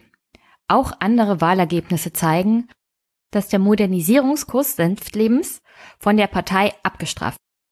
Gestärkt geht dagegen der rechte Flügel um Saskia Ludwig aus dem Parteitag hervor. Damit kehrt die CDU Brandenburg zur alten Streitkultur zurück. Und an dieser Stelle würde ich ganz dringend empfehlen, den The Daily Podcast. Und zwar die Reihe The Battle for Europe. Eine deutsche Journalistin, die für die New York Times arbeitet, besucht verschiedene europäische Länder, um herauszufinden, was ist denn hier passiert? Worum geht's denn gerade? Und ist am Ende, also in der vierten Folge in Polen und dann in der fünften in Deutschland. Und da kommt raus, es geht hier nicht um Europa. Es geht hier um Demokratie an sich. Welche Demokratie wollen wir haben? Und sie ist am Ende sehr pessimistisch, denn die Demokratie, die sie will und die viele Menschen auch in der in Brüssel wollen und die vor allem auch die Grüne wollen und das ist die liberale Politik, also und die liberale Demokratie die scheint gerade zu verlieren. Und zwar massiv. Also nur weil wir in Deutschland mit unserer deutschen Brille und dem Aufstieg der Grünen hier denken, die liberale Demokratie wird sich durchsetzen und es ist alles nicht so schlimm und die Rechten sind ja, ihr Vormarsch ist gestoppt und das wird sich jetzt alles in Wohlgefallen auflösen. Darauf würde ich mich jetzt wirklich nicht verlassen. Wenn wir uns angucken, Italien, Polen, Österreich. Das sind alles Länder, in der die liberale Demokratie schon am Ende ist. Also die hat praktisch verloren. Und der Grund dafür ist hauptsächlich, dass die liberale Politik richtig ist, aber dass viele Menschen sich nicht mitgenommen fühlen und viele Menschen auch nicht erleben, dass die liberale Demokratie für sie als Mehrheit, also das empfinden sie ja, sie sind die schweigende Mehrheit, nicht liefert. Und jetzt geht's hier um, um das Paritätsgesetz und ich finde das ein gutes Beispiel dafür, wie liberale Politiker oder Menschen, die liberale Politik umsetzen wollen, vergessen nach links und rechts zu gucken. Denn die CDU und Herr Senftleben, ja, er wollte eine paritätische Liste aufstellen. Aber das hat er ja nicht aus daher gemacht, dass er es so toll findet, dass tatsächlich paritätisch aufgestellt wird, sondern das war eine Machtfrage. Er wollte seine Kandidaten durchsetzen, damit er in der Fraktion nach der nächsten Wahl auch die Kontrolle hat. Und genau das wollte der Parteitag nicht mitmachen. Problem ist nämlich, dass die Mandatsträger der CDU Brandenburg auch Kreisvorsitzende sind. Das heißt, jeder kommt mit seinem Kreisverband und seinen Delegierten an. Sie sprechen sich untereinander ab und sagen, also wir wollen die neuen Kandidaten nicht. Wir wollen die Kandidaten, die jetzt schon im Landtag sind und die wählen wir auch. Also das ist die Parteistruktur der CDU in Brandenburg und so generell ist ganz anders als bei den Grünen und du kannst ihnen halt nicht vorschreiben, wer zu wählen ist. Und ich finde es auch illiberal, um ehrlich zu sein, das per Gesetz vorzuschreiben. Und dann die Sache mit Saskia Ludwig. Saskia Ludwig ist eine ehemalige CDU-Vorsitzende. Unter ihr hatte die CDU Brandenburg tatsächlich mal 24, 25 Prozent. Und im aktuellen, in der aktuellen Situation wäre das ja riesig, um ehrlich zu sein. Momentan stehen sie bei 17. Unter Saskia Ludwig hatten sie die größte Möglichkeit tatsächlich der SPD hier Konkurrenz zu machen. Aber Saskia Ludwig ist, und das stimmt, eher so rechtskonservativ. Also wirklich schon mal mit AfD zusammengearbeitet und mit AfD-Lern auch mal hier und da eine Veranstaltung gemacht. Nicht, nicht mit AfD-Lern wie, wie André Kalbitz, also nicht mit Nazis. Und ich bin jetzt nicht der Typ, der tatsächlich Leute, die in der AfD sind, als Nazis bezeichnen würde, wenn es nicht stimmen würde. André Kalbitz hat für einen Verein sich betätigt, also, also einen richtigen Verein, der die SS-Geschichte irgendwie hochgehalten hat. Also das, in dem Fall ist es tatsächlich ein Nazi. Aber Frau Saskia Ludwig arbeitet nicht mit dem Typ Kalbitz zusammen, sondern dem Typ Steffen Königer und der hat ja dann die AfD auch verlassen. Also so der Typ Mensch, der schon mal im Landtag gegen, also ich zitiere jetzt mal Gender waren, eine sehr weit verbreitete Rede hielt. Also die hat wirklich für Aufmerksamkeit gesorgt. In dem Sinne könnte man sagen, Frau Saskia Ludwig ist tatsächlich konservativ, illiberal und nicht illiberal, sie will allen irgendwie die Rechte wegnehmen, sondern halt nicht so, wie es momentan ist, mit Gendersternchen und so. Und an der Stelle muss ich sagen, ich mache das auch, seit ich auf Twitter bin und seit ich mit anderen Menschen zu tun habe, denen das wichtig ist. Nicht, weil ich davon überzeugt bin, sondern weil ich es höflich finde. Also ihr wollt den Genderstern, mich stört's nicht, dann mache ich's halt. Und dann ist die Kommunikation auch einfacher. Also ich spreche es auch so aus. Ich bin nicht davon überzeugt. Ich finde, ich finde aber, man, man sollte sich auf andere Menschen auch einlassen. Und ja, das ist halt meine, mein Beitrag dazu, dass die Gesellschaft ein bisschen miteinander kommuniziert und sich höflich gegenseitig begegnet. Also wenn ich das mache, erwarte ich auch, dass man mir zuhört und umgekehrt. Man kann miteinander vernünftig reden. Aber Saskia Ludwig ist halt so der Typ, der das generell ablehnt. Also sie ist davon nicht überzeugt, deswegen lehnt sie es ab und deswegen will ich nicht. Und an der Stelle versuche ich mal, das Ganze zu schließen. Paritätsgesetz. Du kannst dir halt dann nicht aussuchen, welche Frauen auf dieser Liste sind. Wenn Saskia Ludwig nach der Landtagswahl, und danach sieht es teilweise aus, hier wieder das Sagen hat bei der CDU Brandenburg, dann wird die natürlich auch Frauen aufstellen. Aber das sind dann Frauen wie sie. Und dann möchte ich mal sehen, was die Grünen dagegen haben wollen. Ich meine, Frau Nonnmacher hat ja schon geschrieben, der rechte Flügel der CDU hat sich da durchgesetzt.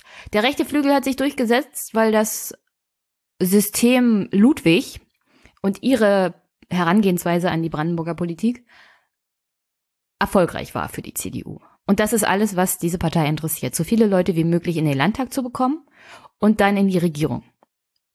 Und mehr wollen die Mandatsträger gar nicht. Mehr wollen die Delegierten nicht. Welches, also welche schlagfertige Rede sich dann durchsetzt, ob es für den Genderstern ist oder dagegen, das spielt überhaupt keine Rolle. Und das ist natürlich ein Problem. Also für mich ist das ein Problem, weil wenn die Person und die Überzeugung halt nicht zusammenpassen, finde ich das kritisch.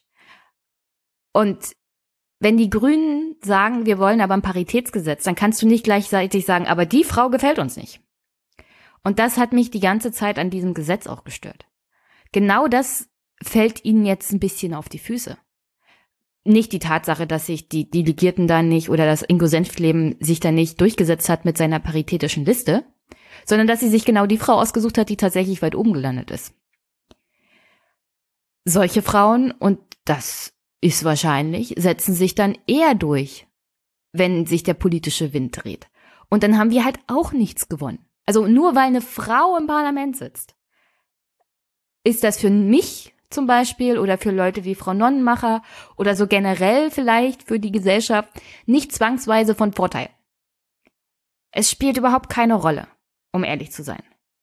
Vielleicht bei Paragraph 219a, aber das wird so und so im Bundestag entschieden. Und ich habe nicht gesehen, dass die SPD mit ihren vielen Frauen da sich tatsächlich durchgesetzt hat. Es fehlt halt oft die Überzeugung und der politische Wille. Das hat dann wirklich nichts mehr mit Frau oder Mann zu tun. Frauen können genauso gut gegen Abtreibung sein und teilweise dann das Gesetz noch äh, verschärfen das sehen wir ja an Norwegen. Also wirklich, dieser Kampf zwischen illiberaler Demokratie und liberaler Demokratie, der wird nicht dadurch entschieden, dass wir Parität im Parlament haben, sondern der wird dadurch entschieden, dass wir vernünftige Menschen im Parlament haben. Deswegen sollte man sich ganz genau angucken, wofür steht eine Partei und wofür steht der Kandidat. Und dann kann man als Grüne sich nicht nachher beschweren, ja, jetzt hat sich aber die Frau vom rechten Flügel durchgesetzt. Oder jetzt gibt's hier wieder Streit in der CDU Brandenburg. Das ist jetzt der ganz falsche Weg. Wirklich der ganz falsche Weg. Und der Vorteil von Frau Nonnenmacher ist jetzt natürlich, dass darauf kaum reagiert wird, weil das Thema Klima hier das Wichtigste ist. Aber wenn, wirklich, wenn ich zwischen den Zeilen lese, denke denk ich mir, ja, Frau Nonnenmacher, das ist jetzt wirklich nicht das Problem. Also, nochmal. Liberale Werte und liberale Demokratie verteidigst du mit Personen, nicht mit Frauen oder Männern, sondern mit Personen, die eine bestimmte Überzeugung haben und die auch umsetzen und dafür stehen und ihre Werte verteidigen. Nicht dadurch, dass du ein Gesetz machst, und das Paritätsgesetz ist halt so ein Gesetz, in dem du Parteien dazu zwingst, Frauen und Männer gleich, gleichermaßen aufzustellen, dann kriegst du vielleicht am Ende sowas wie Saskia Ludwig. Und dann darfst du dich aber auch nicht darüber beschweren, weil das ist dann Teil dieses Gesetzes und Teil der Demokratie. Wenn du liberale Demokratie verteidigen willst, dann musst du Liberalität zulassen. Und zu Liberalität gehört auch, sich auszusuchen, wer als Mandatsträger im Parlament sitzt. Und wenn die Bürger meinen, also das ist uns jetzt aber zu männlich, dann werden diese Parteien auch abgestraft. Aber ja, das hat, das hat mich halt an dieser Pressemitteilung ein bisschen gestört. Und ja, sorry für diesen kleinen Einschub.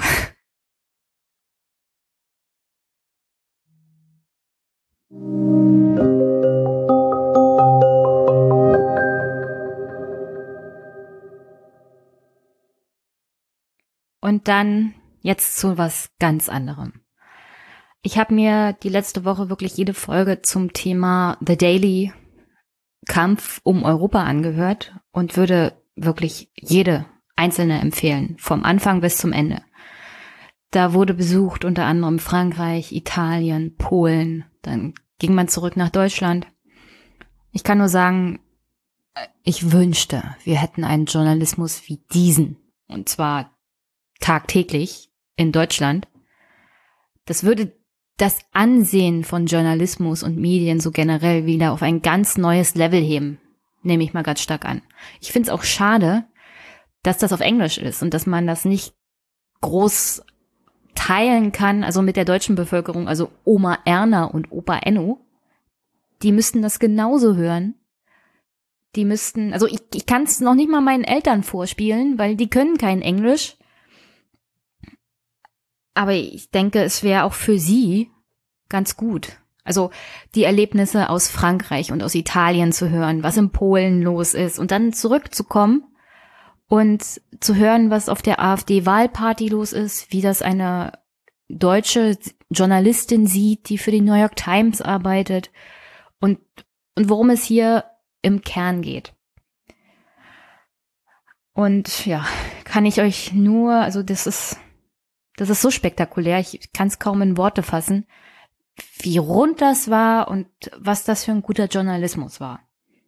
Und so bin ich auch auf die Autorin eines ganz wichtigen Artikels gekommen, und zwar, und zwar Katrin Benhold. Die ist sozusagen die Journalistin, die diese fünf Folgen mitgemacht hat, mit anderen Journalisten zusammen, hat sie diese Länder bereist und hat daraus ein, also diese Reportage gemacht. Gleichzeitig hat sie aber auch noch einen Artikel geschrieben, und zwar heißt der Nazis killed her father, then she fell in love with one. Da geht's um die Erben unter anderem eines Milliardenkonzerns, die die Kontrolle über Krispy Kreme haben. Diese Erben sind sozusagen die Söhne und Töchter eines ehemaligen Nazis. Jedenfalls, also es ist jedenfalls ein Unternehmer, der in der Nazizeit wirklich nicht einfach nur Mitläufer war, sondern Kollaborateur, überzeugter Nazi, also überzeugt von der Politik, von der Rassenlehre, von allem. Und die Mutter dieser Nachkommen war selber halb jüdisch. Ihr Vater war Jude, ihre Mutter war Katholikin, die Mutter starb früh und der Vater wurde als Jude dann deportiert und ermordet in einem KZ. Sie hat in dem Unternehmen gearbeitet, das ihrem Mann gehörte. Der Mann hat also wirklich auf brutalste Art und Weise entweder selber oder durch Ignorieren und durch Befördern von Menschen, die Zwangsarbeiter gequält haben, aus Bunkern rausgeworfen haben, als Luftangriffe über Deutschland geflogen sind. Also wirklich auf die schlimmste Art und Weise Menschen behandelt unter Hitler und war auch überzeugt von wirklich der Theorie von Rassenlehre und war, war wirklich ein überzeugter Nazi. Und in den hat sich diese Frau verliebt, mit dem hatte sie dann Kinder. Also das ist wirklich eine ganz, ganz tragische Geschichte eigentlich, weil der Mann war dann auch noch verheiratet, sie hat irgendwie nie wirklich die, das Familienleben gehabt. Der Mann hat später die Söhne zwar adoptiert, aber so richtig seine Frau war sie halt nicht. Also in den 50er Jahren in Deutschland hat sie dann noch ganz anderes soziales Stigma erfahren als alleinerziehende Mutter und Geliebte eines Unternehmers. Und das ist noch auf eine wirklich ganz schlimme Art und Weise diese Verbindung zwischen der persönlichen Tragik eines menschlichen Lebens in der, im Nationalsozialismus, also dieser Verlust des Vaters und dann, dann bist du später mit dem Mann zusammen, der, der Menschen mit ermordet hat, die wie der Vater waren eigentlich.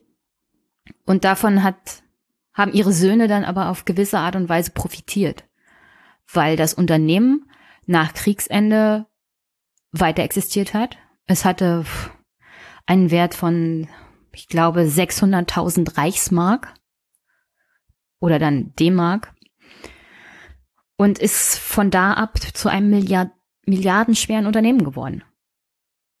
Und es, es gab ja in diesem elfseitigen Papier der CDU, dass, ja, also vorher durfte, äh, konnte man ja praktisch keine großartigen keine großartigen Gewinne anhäufen oder Vermögen vererben, weil wir hatten ja die Weltkriege. Und da kann ich nur sagen, nach 45 haben ja bestimmte Leute gar nicht bei Null angefangen. Also die Stunde Null. Also existiert ja in dem Sinne nur politisch. Was das Vermögen von einigen Menschen angeht, das war plus minus null. Für manche war das Vermögen einfach noch da und dann konnten sie weiter drauf aufbauen. Und in dem Fall, naja, die Enkel eines, eines ermordeten Juden, deren Vater Kriegsgewinnler war. Auf ganz makabere Art und Weise, weil er wirklich noch Zwangsarbeiter drangsaliert hat, beziehungsweise unter seiner Aufsicht Zwangsarbeiter zu Tode gekommen sind. Und das hat mich ein bisschen an, an diese Diskussion um Verena Balsen halt auch erinnert. Und ich wollte das ja hier immer als Folge auch mit aufgreifen. Und ich finde, das passt jetzt auch noch ganz gut zusammen. Lest den Artikel und sonst kommt hier alles, was ich damals noch kurz nach der Diskussion über Kevin Kühnert und dann gleich danach die ganze Thematik Balsen aufgenommen habe, als Abschlussthema für heute sozusagen. Ich finde, wir sollten uns so generell mehr damit beschäftigen dass, dass man halt nicht vergessen darf, naja, Geschichte, so generell. Das, das war, das war ja auch so ein durchgängiges Thema von dieser fünf, fünf Folgen Reihe von The Daily, in dem es immer heißt, also was, was bin ich denn dafür verantwortlich, was vor 80 Jahren passierte? Und in dem Sinne kann ich nur sagen, ja, wir persönlich, jeder für sich, ist natürlich nicht verantwortlich. Aber du existierst ja nicht in einem Vakuum. Geschichte ist immer wichtig, vor allem die persönliche Geschichte. Man muss sich nicht dafür verantwortlich fühlen, was andere getan haben. Man kann sich dafür verantwortlich fühlen. Auf alle Fälle sollte es aber immer eine Warnung sein und eine Aufgabe für jeden persönlich es besser zu machen als die, die vor uns gekommen sind. Gleichzeitig sollte man als Politiker daran denken, dass äh, es auch Hoffnung gibt und dass sich Menschen tatsächlich verändern und aus ihrer Geschichte lernen und dann sollte man ihnen auch die Möglichkeit geben, Verantwortung zu übernehmen. Und das, das treibt mich halt ein bisschen um. So, also gleichzeitig das zusammenzukriegen, dass Menschen ihre Geschichte ablehnen, aber der Meinung sind, aus ihr gelernt zu haben und genug Verantwortung daraus übernehmen zu können, um nicht die gleichen Fehler wieder zu machen. Und auf der einen Seite bin ich optimistisch und glaube, das stimmt, und auf der anderen Seite, ja. wenn du aber diese Geschichte ablehnst, weil du meinst, wenn wir darüber reden, will ich, dass du persönlich Schuld übernimmst, also dann sind wir nicht wirklich weitergekommen, habe ich so das Gefühl. Weil ich persönlich habe auch keine Schuld auf mich genommen. Ich sehe Geschichte aber als Verantwortung halt. Und diese Diskussion nehme ich so generell mit, auch aus der AfD-Erfahrung, aus der CDU auch und so generell im alltäglichen Leben. Also für mich persönlich war es auch schon ziemlich erschütternd, wenn ich mit meiner Oma über ihre Erlebnisse, also nach dem Krieg geredet habe. Sie war halt ein Kind, als der Zweite Weltkrieg zu Ende ging, mein Opa auch. Und Krieg war einfach das Erleben von Hunger, Verlust, Leid. Und dieses Erleben hat sie mir auf bestimmte Art und Weise mitgegeben, ohne dass ich dabei war. Das geht uns so ein bisschen verloren, also was Krieg wirklich bedeutet. Die Generation ist, die stirbt halt gerade, also beziehungsweise ist sie sozusagen schon weg.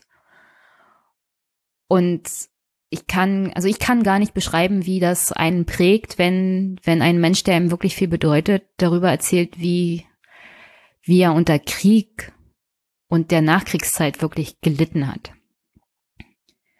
Und deswegen ist für mich Geschichte auch immer so nicht Geschichte abstrakt. Abstrakte Geschichte, daraus lernt man halt nicht. Dann sitzt man in der Schule und lässt sich berieseln. Sondern persönliche Geschichte.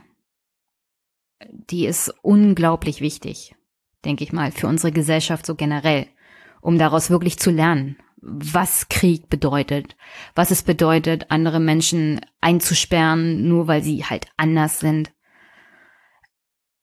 und das tut, oder das, das macht mir wirklich Angst. Und das tut mir auch ein bisschen weh, wenn ich mir so angucke, wo die Gesellschaft momentan so ist. Diese zwei Fronten gibt es halt. Auf der einen Seite die AfD, auf der anderen Seite die Grünen. Und, und zwischen den beiden Fronten wird jetzt gerade ein politischer Kampf sozusagen ausgetragen. Ich sehe noch nicht, dass, dass es da großartig dass es da großartig noch Raum für Verständigung und Konsens gibt, sondern eine Seite muss halt gewinnen. So, so sehe ich das momentan. Das ist aber so ganz schlecht für eine Gesellschaft und eine Demokratie, glaube ich. Und wenn die Grünen, und das befürchte ich, nicht eine Partei sind, die gesellschaftsübergreifend, also auch alle einbindet und auch der, die Tür offen lässt für Protestwähler und für Leute, die sich auf, aus welchem Grund auch immer bei der AfD momentan befinden. Also das, das ist eine echte Gefahr und davor habe ich wirklich Angst, diese zutiefst, tiefste Spaltung der Gesellschaft. Aber ja, das, das wollte ich jetzt so noch ein bisschen loswerden. Kommen wir, kommen wir zu der Kevin Kühnert Debatte beziehungsweise den Folgen. Alles das, was Verena Balsen gesagt hat, was ihre Familie getan hat und was Zwangsarbeiter so als Wiedergutmachung erlebt haben.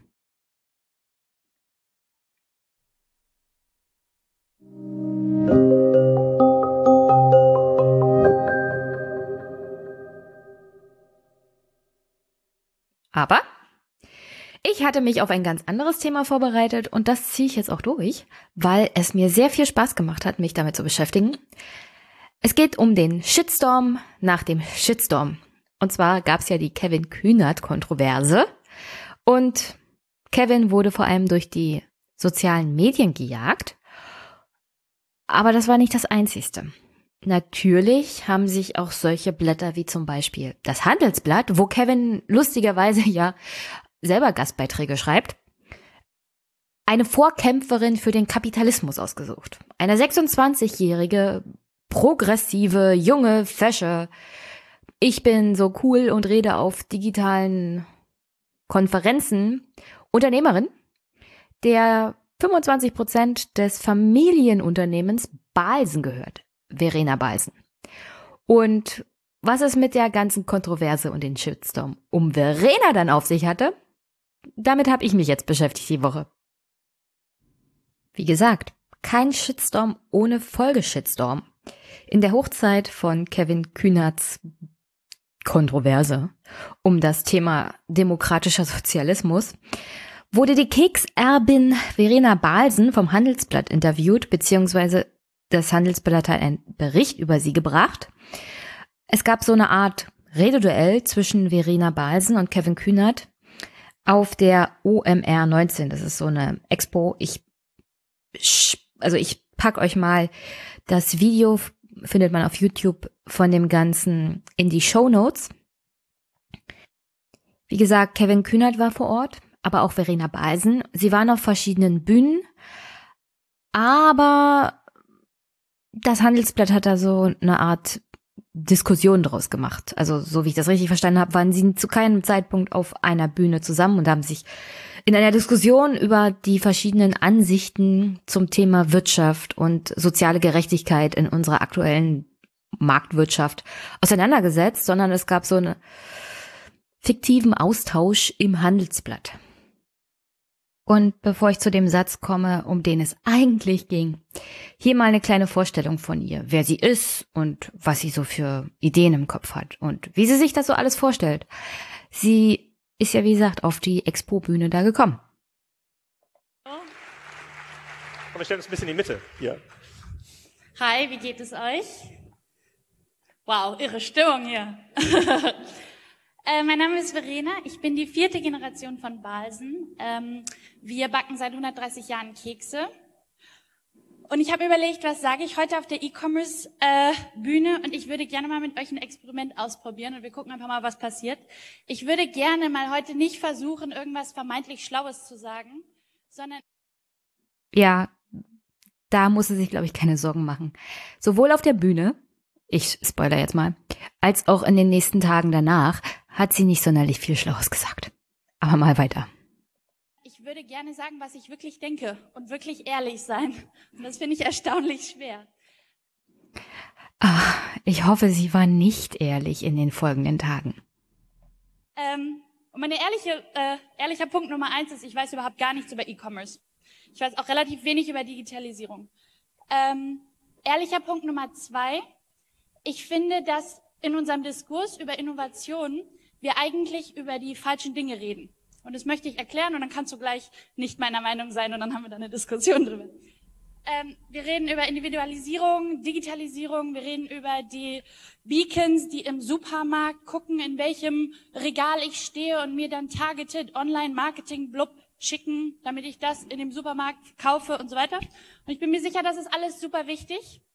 Aber was ich eigentlich viel wichtiger finde und was das Grundthema ist, was meine Industrie, die Lebensmittelindustrie beschäftigen wird, ist, dass wir ein Nahrungssystem haben, was nicht funktioniert. An dieser Stelle nur mal so, ich weiß, es ist ein bisschen trocken, aber ihre Idee ist tatsächlich, die Nahrungsmittelindustrie zu revolutionieren, weil davon lebt sie. Also 25 Prozent von Balsen gehören ihr weil sie eine geborene Balsen ist. Und wenn die Menschen sich nicht mehr ihre Lebensmittel kaufen, hat das Auswirkungen auf ihren persönlichen Geldbeutel. Umso weniger Menschen Lebensmittel kaufen, umso schlechter auch für ihren Geldbeutel. Und weniger Menschen gibt es, wenn sich zum Beispiel, naja, sowas wie Klimawandel ergibt oder so. Ich kann schon einigermaßen abschätzen, warum sie ein so beliebter Gast auf diesen Bühnen ist. Aber hört mal selber rein. Was ich eigentlich viel wichtiger finde und was das Grundthema ist, was meine Industrie, die Lebensmittelindustrie beschäftigen wird, ist, dass wir ein Nahrungssystem haben, was nicht funktioniert. Das ist gar nicht schlimm, das muss uns gar nicht peinlich sein. Das Ding wurde vor 100 Jahren erfunden oder so. Wir haben vor 100 Jahren angefangen, die, na, unsere Nahrungsmittel zu einem industrialisierten großen System zu bauen. Und seitdem ist es gleich geblieben. Und es funktioniert heute nicht mehr, weil wir als Welt anders funktionieren, weil wir als Gesellschaft anders funktionieren, weil wir merken, es tut dem Planeten nicht gut, wir merken, es ist nicht so richtig gesund, es ist auch irgendwie nicht richtig effizient, total viel Waste und so weiter. Und ja, die Themen Gesundheit und Nachhaltigkeit äh, reden wir ganz viel drüber. Wir reden aber in unserer Strategie, in unserer Industrie eigentlich nicht darüber, dass wir unser Business und unsere Industrie völlig neu erfinden müssen. Also an der Stelle ist, glaube ich, zu erkennen, warum sie ein sehr gern gesehener Gast ist.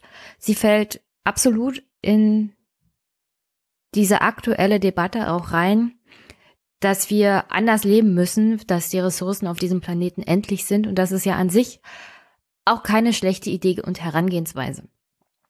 Nur das Problem ist, und das sagt sie gleich selber, damit verdient sie ihr Geld. Das ist ihre Lebensmittelgrundlage. Also alles das, was sie sich im Leben kauft, hat sie, weil andere Menschen ihre Produkte kaufen. Und der einzigste Grund, warum sie ihre Produktpalette umstellen will, ich glaube ihr, dass sie vielleicht auch ein bisschen Interesse daran hat, den Planeten zu bewahren, weil geht der Planet unter, hat sie ja auch ihre 25% Balsenanteile nicht mehr. Aber der Hauptpunkt für sie ist auch, wenn sie es umstellt, verdient sie mehr Geld. Das ist ihr Beweggrund. Wir sollten Lebensmittel verkaufen, das Mittel zum Leben. Aber wenn wir über Innovation sprechen, sprechen wir trotzdem über Beacons in Supermärkten, wo wir eigentlich das größte Innovationsfeld ever haben. Wie können wir in Zukunft bessere Verpackungen haben, bessere Rohstoffe, bessere Anbauarten? Wie können wir überhaupt so viele Menschen ernähren in den nächsten 10, 20 Jahren? Ähm, wie können wir mehr, mehr Nährstoffe in unserem Essen haben? Wir haben Riesenthemen, Fleischkonsum, Pipapo, die mega Innovationsfelder sind, wo wir mega Geld verdienen an den Lösen, äh, Geld verdienen können an den Lösungen. Ich glaube, in dem Teil hört man das dann auch sehr gut raus. Mehr Geld verdienen. Aber gleichzeitig bringt sie natürlich die wichtigen Punkte an, die das Publikum vor Ort auch gerne hört und die in den progressiven Kreisen dann immer gerne gehört werden. Wie gesagt, vielleicht meint sie es auch ernst. Keine Ahnung, ich habe mit ihr jetzt vor allem ein Problem aufgrund der Äußerungen, die ich hier noch anbringen werde. Aber es ist für mich so ein Symptom der teilweisen Heuchelei und Verlogenheit, wenn es um solche Sachen geht. Also du bist ein guter Kapitalist, wenn du die richtigen Stichworte bringst. Und du bist ein guter Kapitalist, wenn du auf der richtigen Seite stehst. Und die Leute in diesem Saal bei dieser Expo bestimmen anscheinend, wer die Guten sind. Sonst würde Verena da nicht stehen. Sie gehört halt zu den Guten, weil sie solche Sachen sagt. Wenn Wirtschaft nicht ein Vehikel ist, um eine Gesellschaft nach vorne zu bringen. Ehrlich gesagt, ich scheiß auch auf Wirtschaft, wenn Wirtschaft nicht ein Vehikel ist, um uns als Gesellschaft nach vorne zu bringen. Alles andere interessiert mich nicht so sehr. Ja, wie ihr hört, da gibt's Applaus. Die Wirtschaft muss die Gesellschaft nach vorne bringen. Hm. Also in der Regel kann man sagen, ist das ein guter Ansatz, weil wie gesagt, wenn Demokratie funktionieren soll, muss es auch eine stabile und gute Wirtschaft geben. Die Frage ist, was für eine Wirtschaft ist das? Und ich würde gerne mal, also ich hätte wirklich dieses direkte Gespräch zwischen Verena und Kevin gerne erlebt. Ich hätte gerne mal erlebt, dass sich jemand fragt, na, was für eine Wirtschaft willst du denn? Willst du die Wirtschaft, die wir aktuell haben? Damit scheint sie nämlich überhaupt kein Problem zu haben. Sie sagt es gleich. Also wie das System der Wirtschaft momentan funktioniert, ist für sie in Ordnung. Sie will nur sicher gehen, dass in Zukunft dieses Wirtschaftssystem auch weiterhin funktioniert, indem sie dafür sorgt, dass sich die Gesellschaft verändert, dass sich die Wirtschaft darauf einstellt, beziehungsweise dass die Wirtschaft mithilft, die Gesellschaft zu verändern, damit sie weiterhin Geld verdienen kann, weil das ist ihre oberste Priorität.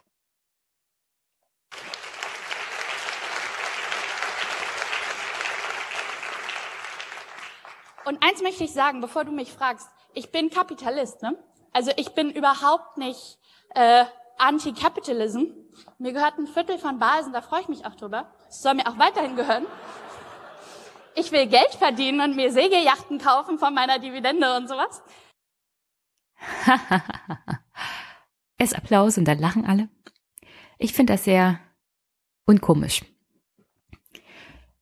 Der einzigste Grund, warum mir ein Viertel der Anteile von Balsen ist, gehört, ist die Tatsache, dass sie als Balsen geboren wurde und das nie vernünftig versteuert wurde, was ihren Vorvätern gehört hat. Und zu dem Kernproblem von all dem komme ich auch noch gleich. Aber wir leben in einer Gesellschaft, in einer Wirtschaft, in einem Land. Es mag eine Demokratie sein. Und theoretisch gibt es ein soziales Gefüge, das sich um die Schwächsten kümmert. Aber wer kümmert sich denn mal um die Reichsten? Wer kümmert sich um Verena Balsen, die offenkundig keinerlei Probleme darin sieht, dass sie als Balsen geboren wurde und allein schon diese Tatsache ausreicht, dass sie ein Vermögen gehört, dass sie nicht selber erarbeitet hat, das niemals vernünftig besteuert wird über Vermögenssteuer oder Erbschaftssteuer. Niemals. Ich, ich muss ihre steuerlichen Verhältnisse nicht kennen, um zu wissen, dass sie definitiv zu wenig bezahlt. An Vermögenssteuer, da bezahlt sie nämlich gar nichts, und an Erbschaftssteuer. Wir, also wirklich, wir kennen die Zahlen. Es wird einfach, wenn vererbt, dann am Fiskus vorbei. Und die Balsens, bin ich mir ziemlich sicher, kennen alle Tricks. Wenn man reich ist, kommt man um diese Sachen herum, weil man kann sich jemanden leisten, der für einen alle Steuerschlupflöcher kennt. Also ein Land, in dem Geburt entscheidet, wie viel Geld du hast und welche Stellung du in der Gesellschaft hast. Das ist mit meinem Verständnis von Demokratie nicht so richtig vereinbar. Um ehrlich zu sein, finde ich das eine riesen Sauerei, dass alle darüber lachen und dass sie das offensichtlich lustig findet und in Ordnung. Also das hat mich gleich als allererstes aufgeregt. Also nicht das, was im Handelsblatt stand oder was ich in den anderen Zeitungen oder bei Twitter lesen konnte, sondern dieses Video und wie sie damit darüber redet, dass ihr Balsen zum Viertel gehört und dass sie das in Ordnung findet, dass sie Kapitalistin ist.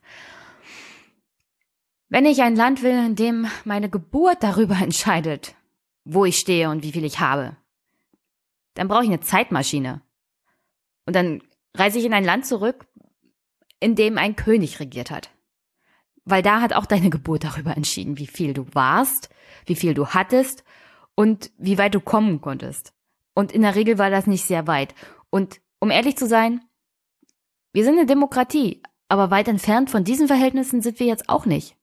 Wenn wir das Thema hier und das Beispiel Verena Balsen so angucken. Aber wie viel gehört Verena denn so?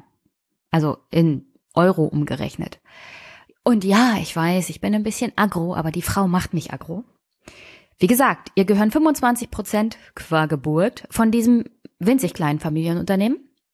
Und ich habe mir mal angeguckt, wie die Umsätze dieses wirklich kleinen, kleinen Familienunternehmens denn so in den letzten fünf Jahren waren. Und gute Nachrichten für Verena. Zu einer Zeit, als einige amerikanische Teenager noch keinen Alkohol trinken konnten, hatte die Firma Balsen schon eine halbe Billion Euro Umsatz weltweit. Also wirklich in den letzten fünf Jahren hat die Firma Balsen nichts unter 500 Millionen Euro weltweit an Umsatz gemacht. 2015 535 Millionen Euro, 2016 ein Rekordjahr. Sehr gut, Verena. 552 Millionen, 2017 559 Millionen und 2018 ein kleiner Knick, da waren es nur 554 Millionen Euro weltweit an Umsatz. So, rechnen wir das doch mal um. 25 Prozent von, sagen wir, dem kleinen Knick 545 Millionen Euro. Wie gesagt, ein Viertel davon gehört ja eigentlich Verena. Und das sind doch schlappe 136 Millionen 250.000 Euro. Das ist der alleinige Anteil von Verena. Ich glaube, davon kann man die ein oder andere Segelyacht kaufen. Das Problem bei dem Ganzen, muss ich aber sagen, ist, dass ich keine Ahnung habe, wie viel Gewinn die Firma macht. Also Unternehmen müssen ja nicht so wirklich bekannt geben in der Öffentlichkeit, wie viel Gewinn sie haben. Man könnte ja dann zum Beispiel umrechnen, wie viel Gewinn Verena ausgeschüttet bekommt, was ihr tatsächlich zur Verfügung steht, denn diese Umsätze sind ja nicht der Gewinn, der ausgeschüttet wird. Aber zitieren wir doch mal den Vertriebschef Sönke Renke aus dem Jahr 2016. Es war ein sehr erfolgreiches Jahr, bezogen auf den Gewinn. Also nehme ich mal ganz stark an, Verena konnte sich vielleicht die ein oder andere Kleinigkeit von ihrem wirklich minimalen Anteil kaufen. Ich habe leider keine längerfristige Übersicht von 1990 bis in die 2000er Jahre gefunden. Wichtig für mich ist, ich habe aber Umsätze aus dem Jahr 2007 und 2008 gefunden.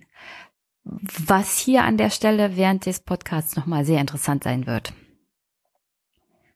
Aber zurück zu Verena. Das Handelsblatt hat sie, wie gesagt, aus bestimmtem Grund als Vorkämpferin gegen Kevin genommen.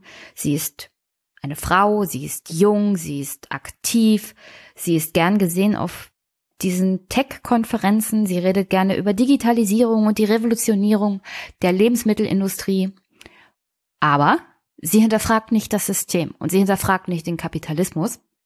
Und deswegen ist sie perfekt für das Handelsblatt, sie in den Vordergrund zu stellen als Vorkämpferin gegen Kevin, im gleichen Alter so circa, und zwei verschiedene Weltsichten, die aufeinanderprallen. Die perfekte Person eigentlich, um Kevin Kühnert die Stirn zu bieten. Eine Frau, die sagt, sie will die Gesellschaft verbessern, aber gleichzeitig hat sie den Profitgedanken immer im Kopf und wahrscheinlich auch im Herzen. Sie ist eine Art Greta Thunberg für den neoliberal denkenden Menschen. Und an dieser Stelle möchte ich Kevin Kühnert loben. Ja, ja, ich weiß, ich weiß. Asche auf mein Haupt. Tatsächlich kann ich mal Kevin Kühnert loben. Der war nämlich an der gleichen Veranstaltung auch und hat mal den Damen und Herren vor Ort kritisch den Spiegel vorgehalten. Ich zitiere ihn mal. Ich wundere mich, dass oft so revolutionär im Kleinen gedacht wird, aber eben nicht im Großen. Man redet über Kickertische für Mitarbeiter, aber nicht über Teilhabe am Unternehmen. Und an dieser Stelle möchte ich nochmal betonen, wie wichtig es gewesen wäre, Verena und Kevin auf die gleiche Bühne zu setzen und vor der Anwesenheit der Gäste und der Teilnehmer an dieser Expo, die alle, glaube ich, eher an der Seite von Verena sind als an der Seite von Kevin, mal eine grundlegende Debatte darüber zu führen, ob das Weiterkommen der Gesellschaft vielleicht mehr gedient ist, wenn wir bestimmte kapitalistische Grundideen hinterfragen. Und Kevin tut das. Ich war enttäuscht von seinem Interview in der Zeit, weil es mir halt noch so oberflächlich war. Aber an dieser, an diesem Zitat sieht man eigentlich, worum es ihm im Grunde geht. Dass der Erfolg des Kapitalismus nicht mehr einigen wenigen zugutekommt, die vielleicht darin geboren wurden, sondern tatsächlich auch auf die verteilt wird, die die ganze Arbeit machen. Weil Verena, die arbeitet halt nicht am Band. Die guckt nicht, wie kann ich jetzt äh, in der Forschung zum Beispiel die Lebensmittelindustrie verbessern, sondern das machen andere Menschen. Das machen Wissenschaftler, das machen die Techniker ihres Unternehmens, die sie bezahlt, die einen Lohn bekommen, die forschen, aber das Ergebnis der Forschung gehört Basen und damit ihr. Den Profit daraus wird sie schlagen, aber derjenige, der es erfunden hat, nicht so großartig. Und die Mitarbeiter, die am Band stehen und es produzieren, auch nicht. Und an der Stelle muss man sich fragen, ob Kevin nicht vielleicht recht hat. Wenn wir wollen, dass die Gesellschaft sich auch im Bereich Lebensmittel weiterentwickelt, dann müssen wir das Interesse daran viel breiter streuen. Und Menschen, die in der Lebensmittelindustrie arbeiten oder so generell in einer Industrie, in der Produktion, sind doch viel mehr daran interessiert, dass Innovation umgesetzt wird, wenn sie selber das Produkt, also wenn sie selber an dem Produkt und dem Gewinn teilhaben, dass sie selber produzieren oder dass sie selber entwickeln. Sonst gehst du halt nach Feierabend aus der Fabrik und sagst, gut, hab gehört, dass Verena sich eine neue Yacht gekauft hat. Das ist aber schön für sie. Also, wirklich. Diese ganze Debatte Leider ist sie mittlerweile schon mausetot. Aber an dieser Stelle muss man sich wirklich fragen, ob Verena das nicht vielleicht ein bisschen verkannt hat mit der Kritik von Kevin an diesem ganzen kapitalistischen System, dass sie nicht selber sieht, dass dieser Neoliberalismus auch ihre Lebensgrundlage kaputt machen wird, weil lange lassen sich die Leute das nicht mehr gefallen. Aber auf der anderen Seite, wenn ich mir das, die Reaktion des Publikums so angucke, vielleicht doch. Hauptsache, wir sind alle progressiv und die Verena hilft uns dabei, die Lebensmittelindustrie zu verbessern, beziehungsweise zu revolutionieren, dann hat sie ja auch den Gewinn, den sie verdient.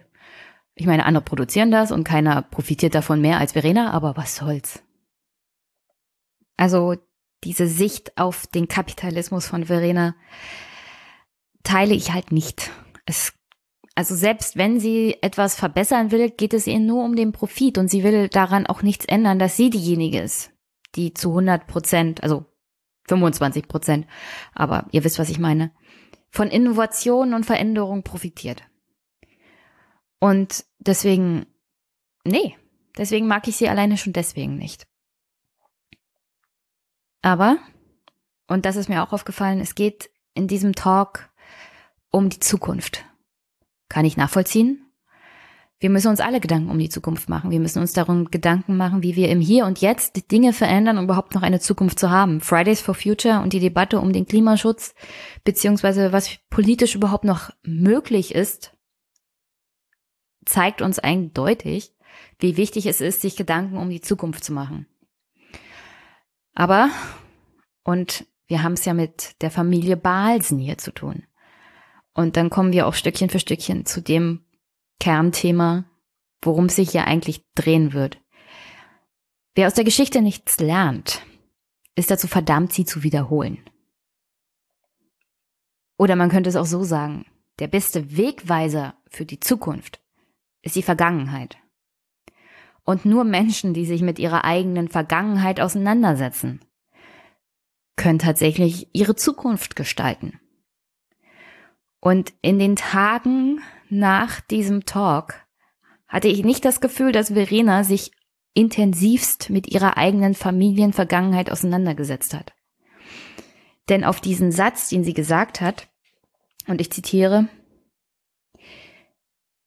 ich bin Kapitalistin. Mir gehört ein Viertel von Balsen. Das ist toll.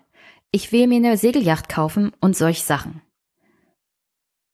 Diese Äußerung war dann der Anfang von einem wirklich großen, großen Haufen Kritik und einem sich langsam aufbauenden Shitstorm.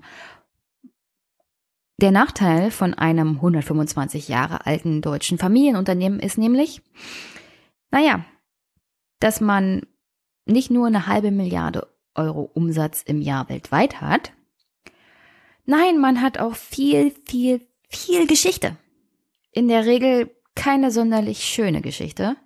Meistens viel dreckig und unangenehme Geschichte, weil es ist ein Familienunternehmen, das wirtschaftlich tätig war. Und wenn wir uns die letzten 100 Jahre unseres Landes angucken, kommt da wirklich keine Familie, die jetzt noch wirtschaftlich profitabel arbeitet, sonderlich gut weg. Und so kam es, wie es kommen musste nach den Äußerungen. Verena wurde unter anderem bei Twitter darauf hingewiesen, dass dieses Vermögen ja unter anderem auch deswegen erhalten werden konnte, weil die Firma Balsen während des Zweiten Weltkrieges Zwangsarbeiter beschäftigte.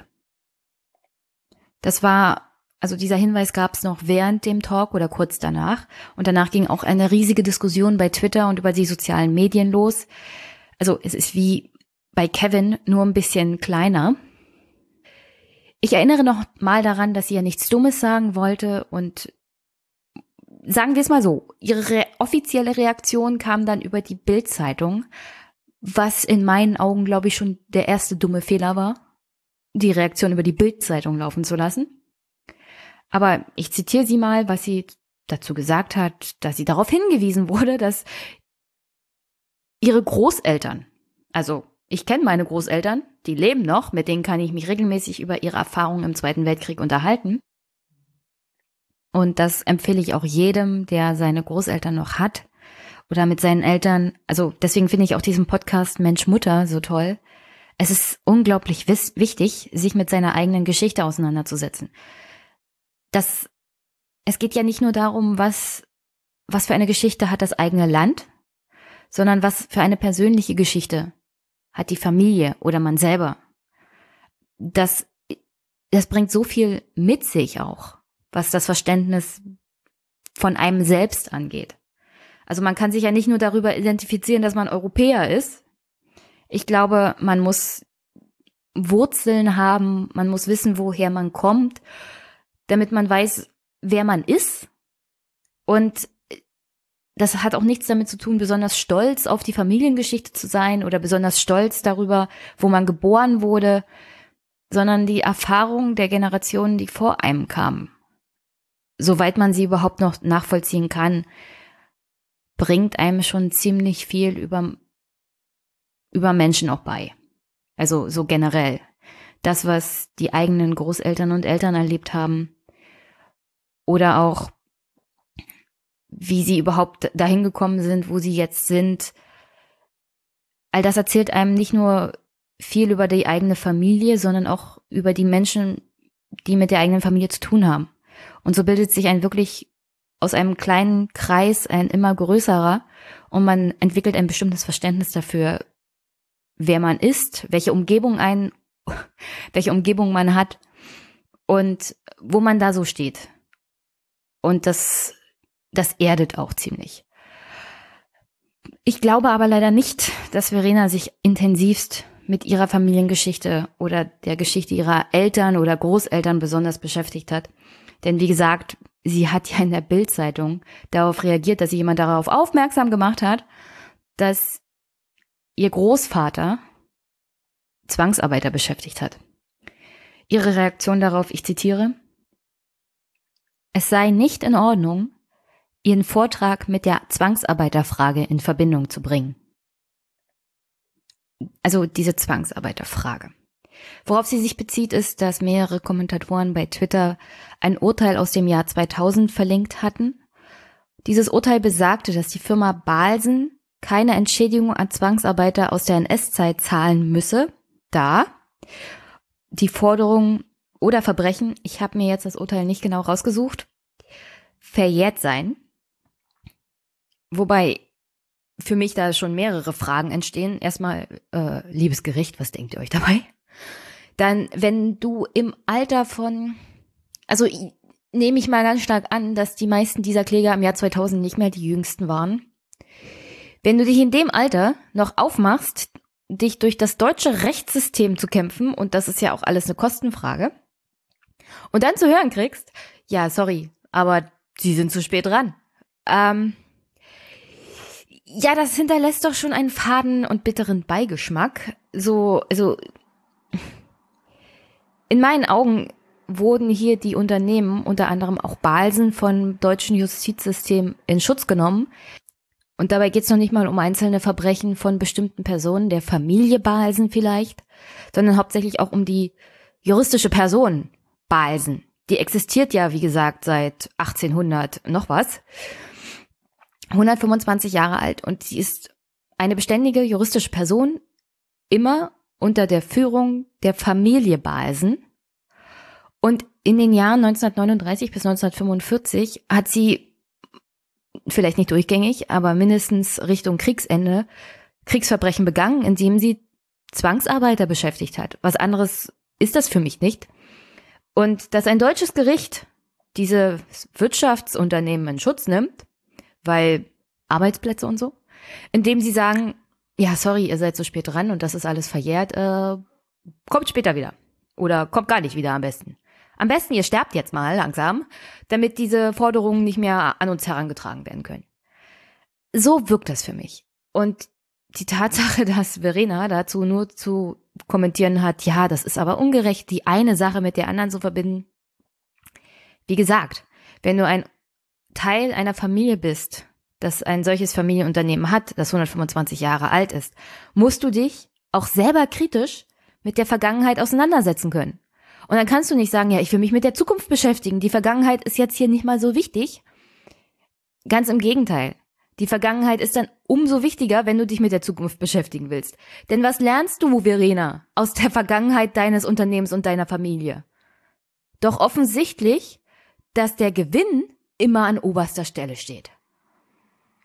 Und wenn das schon in der Vergangenheit so war und du jetzt aktiv agieren willst, um den Gewinn in Zukunft zu sichern und zu maximieren, dann ist das keine andere Einstellung als Oma und Opa vor ein paar hundert Jahren hatten.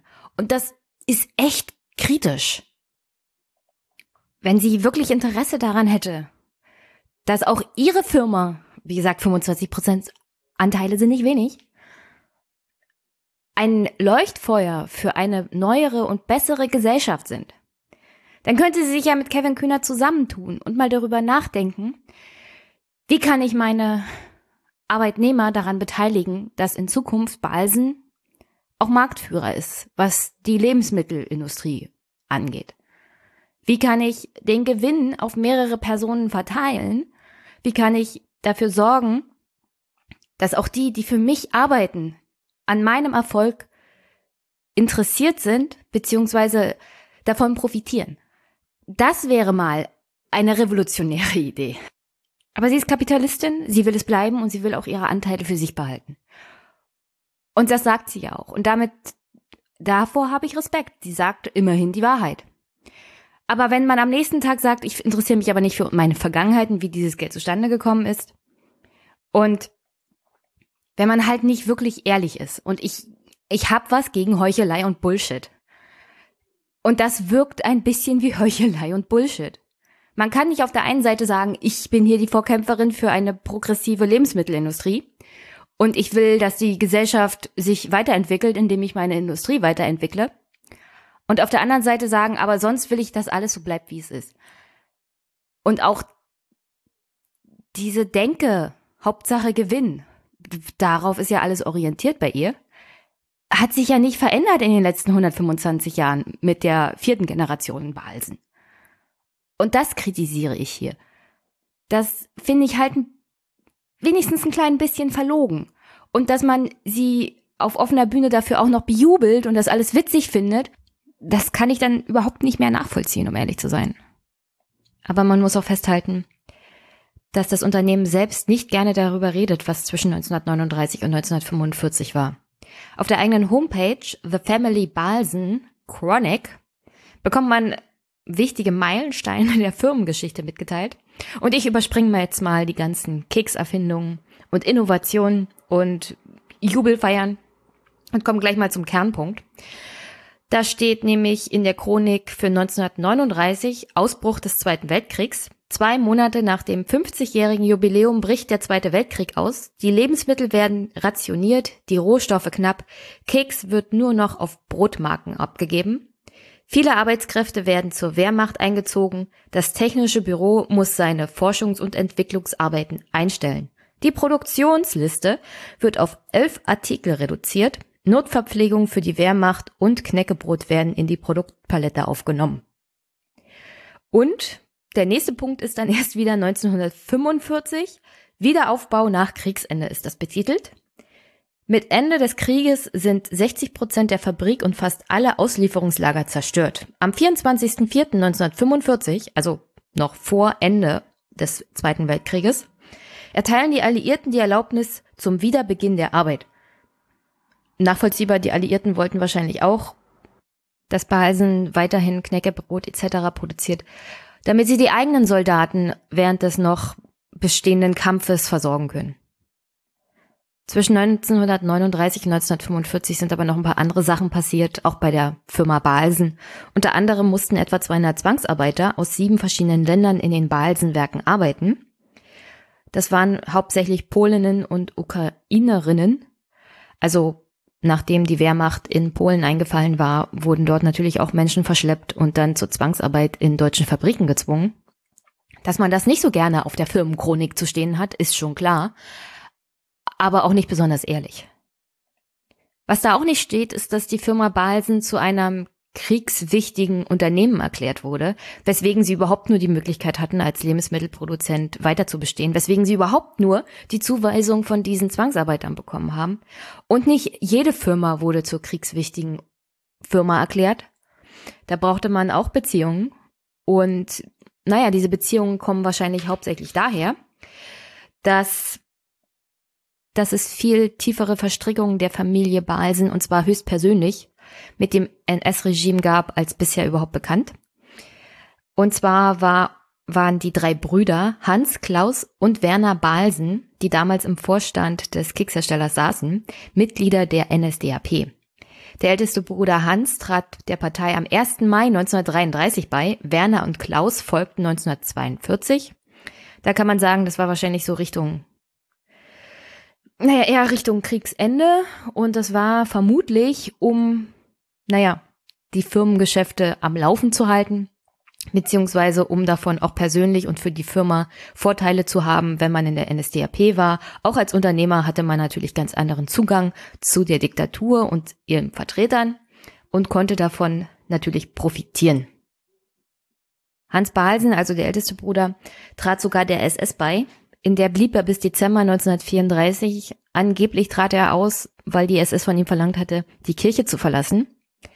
Aber sowohl er als auch seine beiden Brüder unterstützten die SS noch als Fördermitglieder mit Geld bis 1935. Nach dem Krieg gab es ja diese berühmte Entnazifizierung. Hans Balsen wurde als Mitläufer entnazifiziert sozusagen und seine beiden Brüder bekamen den Status entlastet und damit war das Thema wahrscheinlich für die Familie Balsen abgeschlossen und man hat sich wieder auf das Entwickeln und Verkaufen von Keksen konzentriert. Diesmal in einer Demokratie. Ein kleiner Exkurs zum Thema Zwangsarbeiter. Also es war nicht zwangsweise von Vorteil, dass der Zweite Weltkrieg so lange gedauert hat für die deutsche Wirtschaft. Vor allem ab 1942 waren die meisten fähigen, fähigen Arbeitskräfte an irgendeiner Front, entweder Westfront oder Ostfront. Und die meisten kamen ja auch nicht wieder. Das stellte für die deutsche heimische Wirtschaft eine ziemlich große Problematik dar, weil man dann tatsächlich unter einem Arbeitskräftemangel leidete. Und diese Lücke musste ja irgendwie geschlossen werden. Und weil wir es hier ja mit der NSDAP und einem Naziregime zu tun haben, wurde diese Arbeitskräftelücke durch ausländische Zwangsarbeiter geschlossen. In meinen Augen im Großen und Ganzen war das Sklavenarbeit. Man hat nicht nur die Kriegsgefangenen der Alliierten als Zwangsarbeiter abgestellt, also oder auch der Sowjetunion, sondern überall da, wo die Nazis Länder besetzt haben, hat man Menschen verschleppt und in deutsche Fabriken gesteckt. Anders war es ja mit den Juden auch nicht. Die wurden ja nicht nur systematisch in den KZs vernichtet, sie wurden auch zur Arbeit in deutschen Fabriken gezwungen. Also Schindlers Liste ist ja da ein gutes Beispiel für äh, dass Schindler dann am Ende seinem Arbeiter gerettet hat, ist auf dem anderen Blatt, aber so an, an diesem Beispiel sieht man, wie das NS-Regime das gemacht hat. Dass man die Menschen, die man eigentlich auch vernichten wollte, bis, naja, bis zum Ende ihres Lebens ausgequetscht hat, bis nichts mehr übrig war. Zwangsarbeit selber war aber auch ein Instrument für Massenmord. Beleg dafür sind die Richtlinien vom 7. November 1941 von Hermann Göring. Darin wird festgelegt, dass vor allem sowjetische Zwangsarbeiter weniger und minderwertige Essensrationen bekommen sollten. Besonders perfide, das war natürlich nicht nur moralisch verwerflich, sondern war es auch höchst unwirtschaftlich. Es gab tatsächlich Beschwerden, vor allem von Rüstungsinspektoren, Arbeitsämtern und Betrieben, weil diese Zwangsarbeiter ja dann weniger produktiv waren. Also die Unternehmer haben sich dann tatsächlich beschwert, beziehungsweise die Rüstungsindustrie, wahrscheinlich auch im Blick auf den Kriegserfolg, dass diese Zwangsarbeiter weniger leistungsfähig waren aufgrund der Richtlinien, die erlassen wurden vom Naziregime. Was man auch festhalten kann an sich auch wenn es in meinen Augen Sklavenarbeit ist, weil Menschen dazu gezwungen wurden, eine Arbeit auszuführen und weil sie gezwungen wurden, bestimmte Bereiche halt zu bewohnen. Also sie wurden gezwungen, an bestimmten Plätzen zu schlafen. Es gab Baracken auch für Zwangsarbeiter. Man kann höchstens noch den Unterschied machen, dass die Unternehmer tatsächlich die Zwangsarbeiter bezahlten. Natürlich zu einem viel, viel geringeren Teil als normale Arbeitnehmer aber sie haben halt einen Lohn erhalten. Und man kann auch festhalten, dass die Unternehmer teilweise Miete bezahlen mussten an die SS und an das NSDAP-Regime für die KZ-Häftlinge und die Zwangsarbeiter. Also die Unternehmer mussten auch noch dafür bezahlen, dass sie sozusagen diese Personen gemietet haben. Und denen haben die dann natürlich auch noch einen geringeren Lohn bezahlt. In dem Sinne sind es vielleicht keine Sklaven per Definition, weil die Menschen tatsächlich noch einen irgendwie gearteten Lohn erhalten haben. Aber wenn, wenn die Menschen gezwungen sind, eine Arbeit auszurichten, also dann sehe ich da keinen großen Unterschied mehr zwischen Sklavenarbeit und Zwangsarbeit. Weil wenn du es nicht freiwillig machst, ist es halt, also, also bitte, dann ist das halt keine freiwillige Arbeit. Also das ist keine normalen Arbeitnehmer. Und Zwangsarbeiter, das ist mir schon fast zu harmlos, dieser Begriff. So viel zu dem kleinen Exkurs Zwangsarbeiter. Verena Balsen hatte, wie gesagt, erstmal versucht, den ganzen Shitstorm von sich wegzubringen, indem sie sagte, na, das eine hat nichts mit dem anderen zu tun. Sie hat es dann aber noch viel, viel schlimmer gemacht, indem sie gesagt hatte, und ich zitiere, das war vor meiner Zeit und wir haben die Zwangsarbeiter genauso bezahlt wie die Deutschen und sie gut behandelt. Also sowas kann eigentlich nur nach hinten losgehen, wenn man sowas sagt. Aus mehreren Gründen. Erstmal sagt sie, sie hat, also sie versucht sich von dem ganzen Thema zu entfernen, weil das ja vor ihrer Zeit war. Und damit ist sie fein raus, in ihren Augen anscheinend. Und um ehrlich zu sein, dann kann ich mich auch mit einem AfDler zu der Problematik beschäftigen. Also die sagen mir ungefähr dasselbe. Das war vor unserer Zeit, damit haben wir überhaupt nichts zu tun. Und das ist fernab unserer Verantwortung. Es ist ja, und es ist ja jetzt mal gut, war. Und auf der anderen Seite behauptet sie, dass die Firma Balsen Zwangsarbeiter genauso behandelt hat wie deutsche Arbeiter. Und auch das ohne Fakten und Belege ist völlig an der Realität vorbei. Ich kann ihr das überhaupt nicht glauben. Aus mehreren Gründen. Erstmal aufgrund, naja, das wäre die erste Firma in der Geschichte, die keinen Vorteil daraus zieht, in Kriegszeiten Menschen schlecht zu behandeln und daraus Profit zu schlagen oder so generell in Wirtschafts, in der Wirtschaft. Und auf der anderen Seite, naja, wenn sie erst sagt, sie hat, sie hat sich damit nicht so richtig beschäftigt und das war so und so vor ihrer Zeit, wie soll sie, wie will sie das wissen? Also, wie will sie mir glaubhaft belegen, dass Balsen seine Zwangsarbeiter besser behandelt hat? Und allein die Tatsache, dass Balsen 2000 vor Gericht 60 ehemalige Zwangsarbeiter gebracht hat und sich belegen ließ vom deutschen Justizsystem, dass diese Ansprüche verjährt sind, zeigt mir schon, dass Balsen seine Zwangsarbeiter nicht wirklich besser behandelt hat als alle anderen Unternehmen.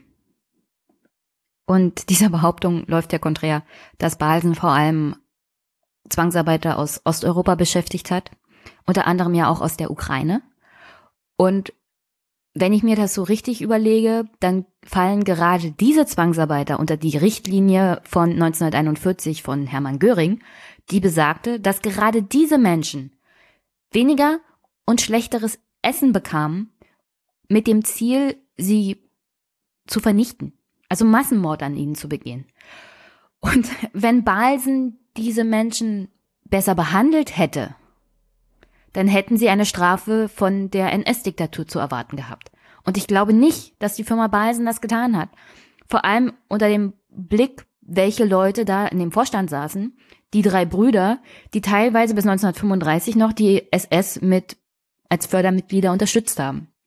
Also, wenn sich Verena vielleicht mal mit ihrer eigenen Geschichte und der Geschichte der Familie auseinandergesetzt hätte, dann hätte sie sowas vielleicht nicht gesagt, die Tatsache, dass sie es gesagt hat, ist ein Beleg für mich, dass sie sich niemals mit ihrer Vergangenheit oder der Vergangenheit ihrer Firma auseinandergesetzt hat. Und zwar richtig kritisch. Vielmehr versucht sie halt die Schuld der Generation vor ihr irgendwie von sich zu weisen, damit sie sich damit nicht großartig beschäftigen muss. Oder behauptet halt, dass Balsen sich nichts hat zu Schulden kommen lassen und dass Balsen ja im Jahr 2000 der Stiftungsinitiative der deutschen Wirtschaft für Entschädigung ehemaliger Zwangsarbeiter beigetreten ist. Dazu gleich mehr. Und dass man dadurch halt Schulden abgetragen hat bei diesen Zwangsarbeitern. Tatsächlich haben rund 60 Menschen aus Osteuropa bei dieser Klage im Jahr 2000 eine Million Mark als Entschädigung von der Firma Balsen gefordert. Und ich finde, eine Million Mark ist relativ wenig, wenn man dann nachher vergleicht, was diese Menschen tatsächlich bekommen haben. Aber wie gesagt, zu der Stiftung komme ich gleich und was Balsen da eingebracht hat. Was tatsächliche Erfahrungsberichte von Betroffenen angeht. Sie sagen zwar aus, dass sie von den Firmeninhabern von Balsen noch relativ gut behandelt wurden, aber wenn man darüber nachdenkt, was für Vergleichspunkte da so waren, äh, nur mal so, mussten die Zwangsarbeiter bei Balsen wöchentlich circa bis zu 48 Stunden an den Öfen oder Sortierbändern schuften. Vom ausgezahlten Lohn wurde ein Großteil gleich wieder für Verpflegung und Unterbringung einbehalten. Also auch wenn die Zwangsarbeiter Lohn erhielten, die Unternehmer behielten es gleich wieder für sich zum großen Teil. Und in den Barackenlagern waren die hauptsächlich Frauen, der Willkür der Wachmannschaften schutzlos ausgeliefert. Und die Familie Balsen, die teilweise drei Männer, in dem Vorstand, die tatsächlich NSDAP-Mitglieder waren und auch der SS als Fördermitglieder Unterstützung gegeben hatten, haben dagegen nichts getan. Und diese Arbeitnehmerinnen beziehungsweise diese gezwungenen Arbeitnehmerinnen nicht in Schutz genommen. Und während diese ehemaligen Zwangsarbeiterinnen jahrzehntelang versuchten, ihr Recht in der Bundesrepublik durchzusetzen, schaffte es die Familie Balsen im Wirtschaftswunder wieder wie eine Sternschnuppe nach oben zu schnellen, sodass jetzt im 21. Jahrhundert die Firma eine halbe Milliarde Umsatz durchschnittlich im Jahr hat. Und das ist, wie gesagt, auch ein Teil der Geschichte, mit der sich Verena Balsen auseinandersetzen müsste. Das Handelsblatt hat dann versucht, das Ganze irgendwie wieder einzufangen und Verena Balsen als ein bisschen flapsig und, naja, unbedarfte, ein bisschen naive Erbin hinzustellen, die vielleicht nicht ganz klar war, was sie da sagte, aber die Familie hat ja Abbitte geleistet. In welcher Form? Naja, durch eine Spende an eine Stiftung. Nach diesen Klagen der ehemaligen Zwangsarbeiter nicht nur gegen die Familie Balsen, beziehungsweise das Unternehmen Balsen, gab es dann in Deutschland nämlich um die Jahrhundertwende tatsächlich eine größere Diskussion, weil die Wirtschaft nach Opferklagen hohe Entschädigungen fürchtete. Das Ergebnis war, dass die Stiftung Erinnerung, Verantwortung und Zukunft gegründet wurde. Diese Stiftung hat bis 2007 insgesamt 4,4 Milliarden Euro an 1,66 Millionen ehemalige Zwangsarbeiter ausgezahlt. Zu den genauen Zahlen komme ich gleich. Auch hat diese Stiftung diese Auszahlung gemacht mit Zuwendung der Industrie, unter anderem Balsen, also Unternehmer, die ehemalige Zwangsarbeiter beschäftigt haben, aber auch andere haben natürlich an diese Stiftung gespendet. Und Teile der Spenden gingen dann tatsächlich an ehemalige Opfer, ehemalige Zwangsarbeiter. Ein kleiner Hinweis zum Thema Stiftung. Stiftungen sind eine Gelddruckmaschine, vor allem für Menschen, die viel Geld haben und dieses Geld teilweise an der Erbschaftssteuer vorbei in Sicherheit bringen wollen. Sowohl Unternehmen als auch private Personen können Gelder an Stiftungen spenden und dieses Geld ist dann steuerlich absetzbar. So ist es natürlich auch bei dieser EVC-Stiftung, Erinnerung, Verantwortung, Zukunft. Auch diese Stiftung ist natürlich nach 52 AO gemeinnützig. Entsprechend sind Spenden an diese Stiftung steuerlich absetzbar. Das heißt, Balsen unter anderem, nicht nur Balsen, aber auch andere deutsche Firmen, die mal davon profitiert haben, dass sie Zwangsarbeiter beschäftigt haben, spenden Geld und können das dann auch noch absetzen. Das heißt, sie machen damit auf keinen Fall Minus, sondern vielleicht sogar steuerlich Plus. Und ist das nicht verwerflich? Ist das nicht abartig? Das heißt, Balsen spendet dieses Geld nicht mal uneigennützig, sondern sie können damit auch noch steuerliche Vorteile erlangen. Beziehungsweise haben sie sie erlangt, denn wie gesagt, diese Spenden von insgesamt durch Balsen 766.000 Euro zwischen den Jahren 2000 bis 2007 sind ja mittlerweile steuerlich schon verarbeitet in den Unternehmen. Das sollte wirklich nur ein kleiner Hinweis sein, wie steuerlich vorteilhaft so eine Stiftung eigentlich sind für Unternehmer wie für Privatpersonen. Ich denke mal, das Thema Stiftung als Gelddruckmaschine ist ein Thema für sich. Ihr sollt nur Bescheid wissen, dass es auf keinen Fall zum Nachteil gereichte der Firma Balsen, dass sie dem EVZ Geld spendete. Und ich möchte an dieser Stelle nochmal daran erinnern, die 60 ehemaligen Zwangsarbeiter wollten von der Firma Balsen eine Million D-Mark. Gespendet hat die Firma Balsen dann 766.000 Euro an die Stiftung. Das ist ungefähr 1,5 Millionen D-Mark. Wie viel genau davon direkt, also wirklich direkt an die ehemaligen Zwangsarbeiter ging, naja, damit beschäftige ich mich jetzt. Denn diese Zahlen hatte ich natürlich aus dem Artikel des Handelsblattes, das Frau Balsen und die Firma Balsen natürlich wieder in ein vernünftiges Licht rücken wollte. Sie hatten ja mit dem ganzen Thema angefangen und wollten jetzt natürlich nicht, dass ihre Ikone irgendwie beschmutzt aus dem Ganzen rausgeht. Sie wollten es wieder einfangen und haben natürlich das aufgegriffen, dass die Firma Balsen diese Spenden gemacht hat. So nach dem Motto, ja, es gab diese Verjährung, aber Balsen hat ja dann gespendet. Wie gesagt, in meinen Augen war das eine koordinierte Aktion sowohl des Staates als auch des Rechtssystems, um deutsche Unternehmen zu schützen vor ihrer eigenen Vergangenheit. Denn direkte Zahlungen an ehemalige Betroffene wären natürlich teurer gekommen, die Unternehmen selber als so eine Stiftung einzurichten, teilweise mit Steuergeldern finanziert und dann noch ein paar Spenden hinten ran von Unternehmern. Aber wie gesagt, diese konnten sie ja dann auch steuerlich absetzen. Jedenfalls stand in dem Artikel von vom Handelsblatt diese Zahl von insgesamt 4,4 Milliarden Euro an 1,66 Millionen ehemaliger Zwangsarbeiter ausgezahlt. Ich hatte dann Handelsblatt mal gefragt, was denn, also woher denn diese Zahlungen so kommen und welcher Teil davon Balsen war. Daraufhin wurde mir gesagt, das sind Zahlen für die gesamte Stiftung, die sich unter anderem aus Zuwendungen von Unternehmen und Staat gespeist hat und dass Balsen, wie gesagt, diese 766.000 Euro eingezahlt hatte. Die Stiftung hat übrigens in einem Zeitraum von 2000 bis 2007 Entschädigungszahlungen gemacht. Seitdem nicht mehr, seitdem beschäftigt sich die Stiftung eher so mit Projekten, Erinnerungen, Auszahlungen an ehemalige Zwangsarbeiter, deren Familien gibt es nicht mehr. Was verwunderlich ist, da das Stiftungsvermögen erheblich ist. Also wirklich nur ein kleiner Teil des Stiftungsvermögens ging tatsächlich an ehemalige Zwangsarbeiter. Das meiste Geld ist jetzt mittlerweile hauptsächlich in Erhalt der Stiftung. Man kann sagen, ist ja nicht schlecht, es geht ja auch um Erinnerung. Gleichzeitig, wenn nicht Sinn und Zweck dieser Stiftung ist, alles Geld, was da ist, an ehemalige Zwangsarbeiter auszuzahlen, frage ich mich, warum überhaupt die Mühe? Warum dieser Anschein von Entschädigung, wenn es am Ende nur darum ging, irgendwie Unternehmen reinzuwaschen, die tatsächlich davon profitiert haben, dass sie Zwangsarbeiter beschäftigt haben und danach diese allgemeine, ja jetzt machen wir halt Erinnerungen, weil sechs Jahre, jetzt haben wir alles ausgezahlt, muss ja jetzt mal gut sein und jetzt macht die Stiftung halt nur noch Good Feeling. Und ich komme gleich, wirklich gleich, zu den Zahlen der Stiftung, aber ich möchte, dass ihr das euch nochmal verinnerlicht.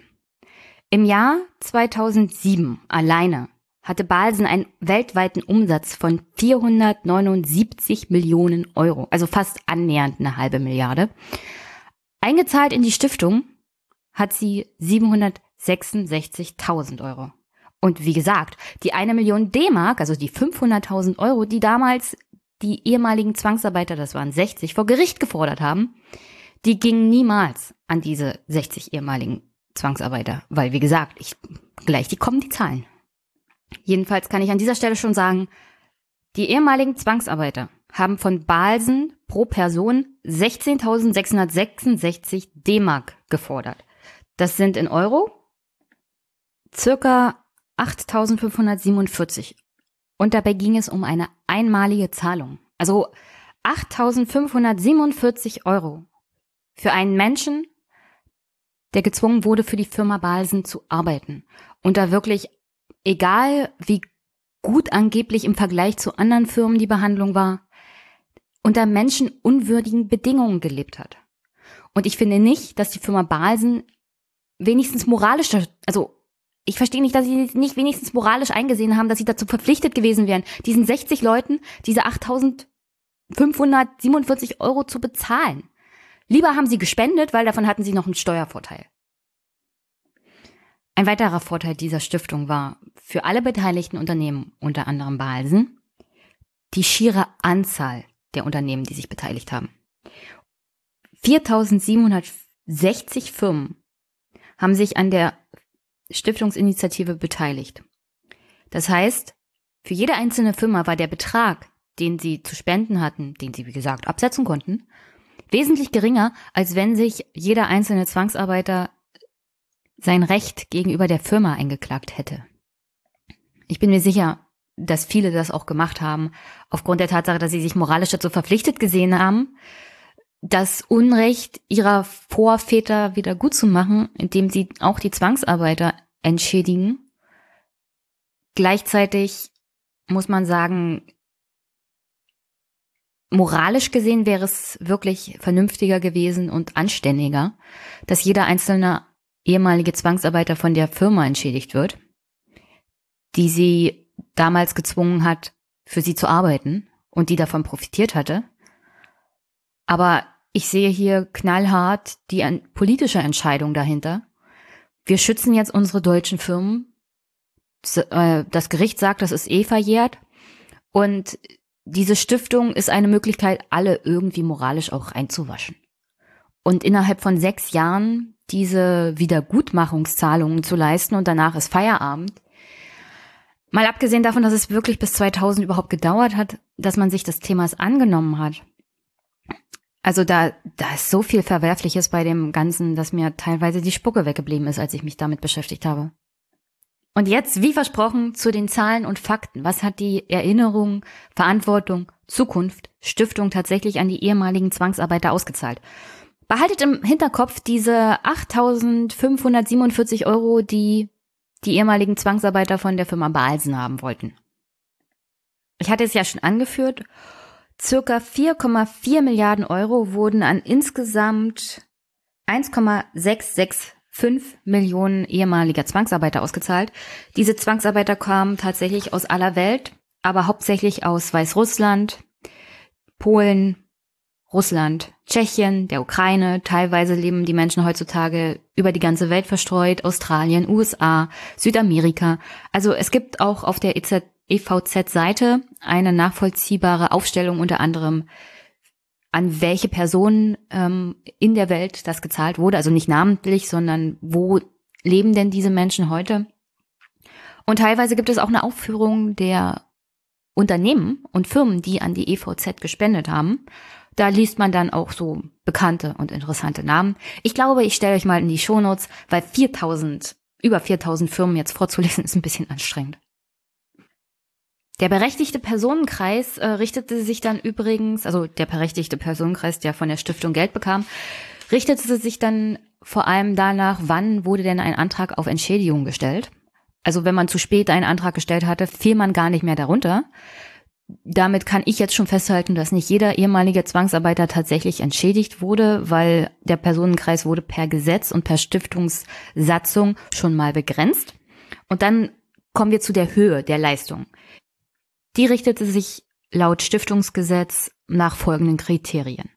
Also die Art des Haftortes und die Haftbedingungen, die Schwere der Zwangsarbeit, das Faktum der Deportation, also wenn jemand aus der Ukraine in Deutschland arbeiten musste, war das de facto Deportation.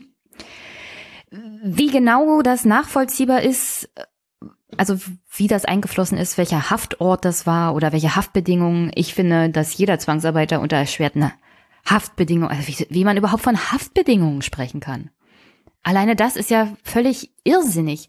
Diese Menschen wurden gezwungen zu arbeiten. Sie waren keine Häftlinge, sie waren Zwangsarbeiter. Und da kann man doch nicht von Haftbedingungen sprechen. Aber okay. Also nur nochmal zur Sicherheit. Haftort, Haftungsbedingungen, Zwangsarbeit, die Schwere davon und ob eine Deportation in welchem Umfang vorlag. Das alles floss in die Bestimmung rein, wie viel der jeweilige Zwangsarbeiter an Entschädigung erhielt. Und dann gab es im Großen und Ganzen drei Kategorien an Leistungsberechtigten gemäß Paragraph 11 Stiftungsgesetz. In der Kategorie A erhielten Menschen eine Leistung, deren Arbeitskraft in einem Konzentrationslager ausgebeutet worden war, die in einem geschlossenen Ghetto oder unter vergleichbaren Bedingungen Zwangsarbeit leisten mussten. Sie erhielten einen Betrag von bis zu 7.670 Euro. In der Kategorie B zählen Menschen, die aus ihren Heimatländern in das Deutsche Reich oder in die von Deutschland besetzten Gebiete deportiert worden waren und die in Haft unter haftähnlichen oder vergleichbar schlechten Lebensbedingungen Zwangsarbeit im gewerblichen oder im öffentlichen Bereich leisten mussten. Bis zu 2560 Euro sah das Gesetz für diese Betroffenen vor. Und dann gibt es noch eine dritte Gruppe. Für bestimmte Opfergruppen, insbesondere für Personen, die im landwirtschaftlichen Bereich, Bereich Zwangsarbeit leisten mussten, bestand im Rahmen einer Öffnungsklausel die Möglichkeit, einen Betrag von bis zu 2500 Euro zu erhalten. Also, es gibt drei mögliche Zahlungen. 7670 Euro, 2560 Euro, 2500 Euro. Das sind die maximalen Zahlen. Das heißt, je nachdem, ob die Haftbedingungen oder die Schwere der Zwangsarbeit vielleicht doch nicht so hoch war, konnte diese Maximalzahlung vielleicht nicht erreicht werden. Das heißt, es gab weniger als diese maximalen Zahlen. So. Die Zwangsarbeiter von Balsen zum Beispiel, Polen, Ukraine, scheinen jetzt keine Zwangsarbeiter gewesen zu sein, die in Konzentrationslagern ausgebeutet wurden. Also vorwiegend keine Juden. Das heißt, sie fielen schon mal aus der Kategorie A mit den 7670 Euro raus. Also waren auch keine landwirtschaftlichen Arbeiter, fallen da auch raus. Kommen wir also auf die 2560 Euro maximal. Die ehemaligen Zwangsarbeiterinnen hatten 2000 gefordert 8.547 Euro. Bekommen haben sie vielleicht maximal die 2.560 Euro. Und das ist wie gesagt der maximale Wert. Da Frau Balsen und auch das Unternehmen behaupten, dass es eher gute Bedingungen für sie gab, kann es sein, dass diese maximale Zahlung gar nicht geflossen ist, dass es weniger war, weil die Firma Balsen ja gesagt hat, also wir haben unsere Zwangsarbeiter gut behandelt und nach diesem Stiftungsgesetz waren, war die Stiftung dann auch berechtigt zu sagen, ja, aber ihr kriegt nicht die maximale Summe. Und an dieser Stelle höre ich schon, aber Jenny, das ist doch gar nicht so wenig. Diese, selbst wenn es sich maximal 2560 Euro waren, wenn die Zwangsarbeiter das rückwirkend bekommen, vielleicht monatlich oder jährlich, dann ist das doch vielleicht gar nicht so schlecht. Ha, falsch gedacht. Diese Zahlen und diese Zahlungen sind einmalige Zahlungen. Mehr kriegen diese Menschen nicht. Mehr haben diese Menschen nicht bekommen. 2560 Euro maximal pro Person. Und das war's. Und damit ist die Firma Balsen und damit sind auch die anderen deutschen Firmen raus. Sie sind ihrer moralischen Pflicht nachgekommen und damit ist anscheinend laut all dem, was ich so lesen konnte, die Sache erledigt. Eine Zahlung, nicht für Monate, nicht für Jahre, sondern eine einzige Zahlung. Und da würde ich sagen, schon die 7670 Euro wären zu wenig gewesen. Also was ich hier sehe, ist, dass sich sowohl die deutsche Regierung als auch die deutschen Unternehmen einfach freigekauft haben, auf eine so perfide Art und Weise, dass sie daraus noch steuerliche Vorteile gezogen haben. Mir fehlen wirklich, also keine Worte habe ich mehr dafür. Keine Worte. Höchstens noch einen Ton.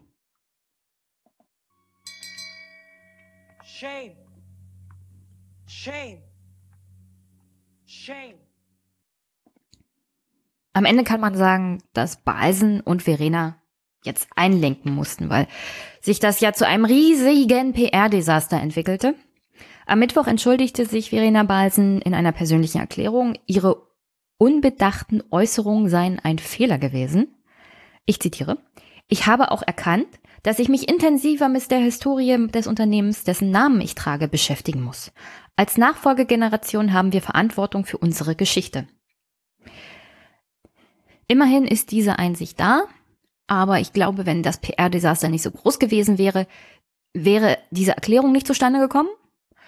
Und die Firma Balsen an sich musste dann auch noch bekannt geben, dass der Ex-Chefhistoriker von VW, Manfred Grieger, die Geschichte des Unternehmens Balsen auch intensiv jetzt aufarbeiten muss oder wird. Nur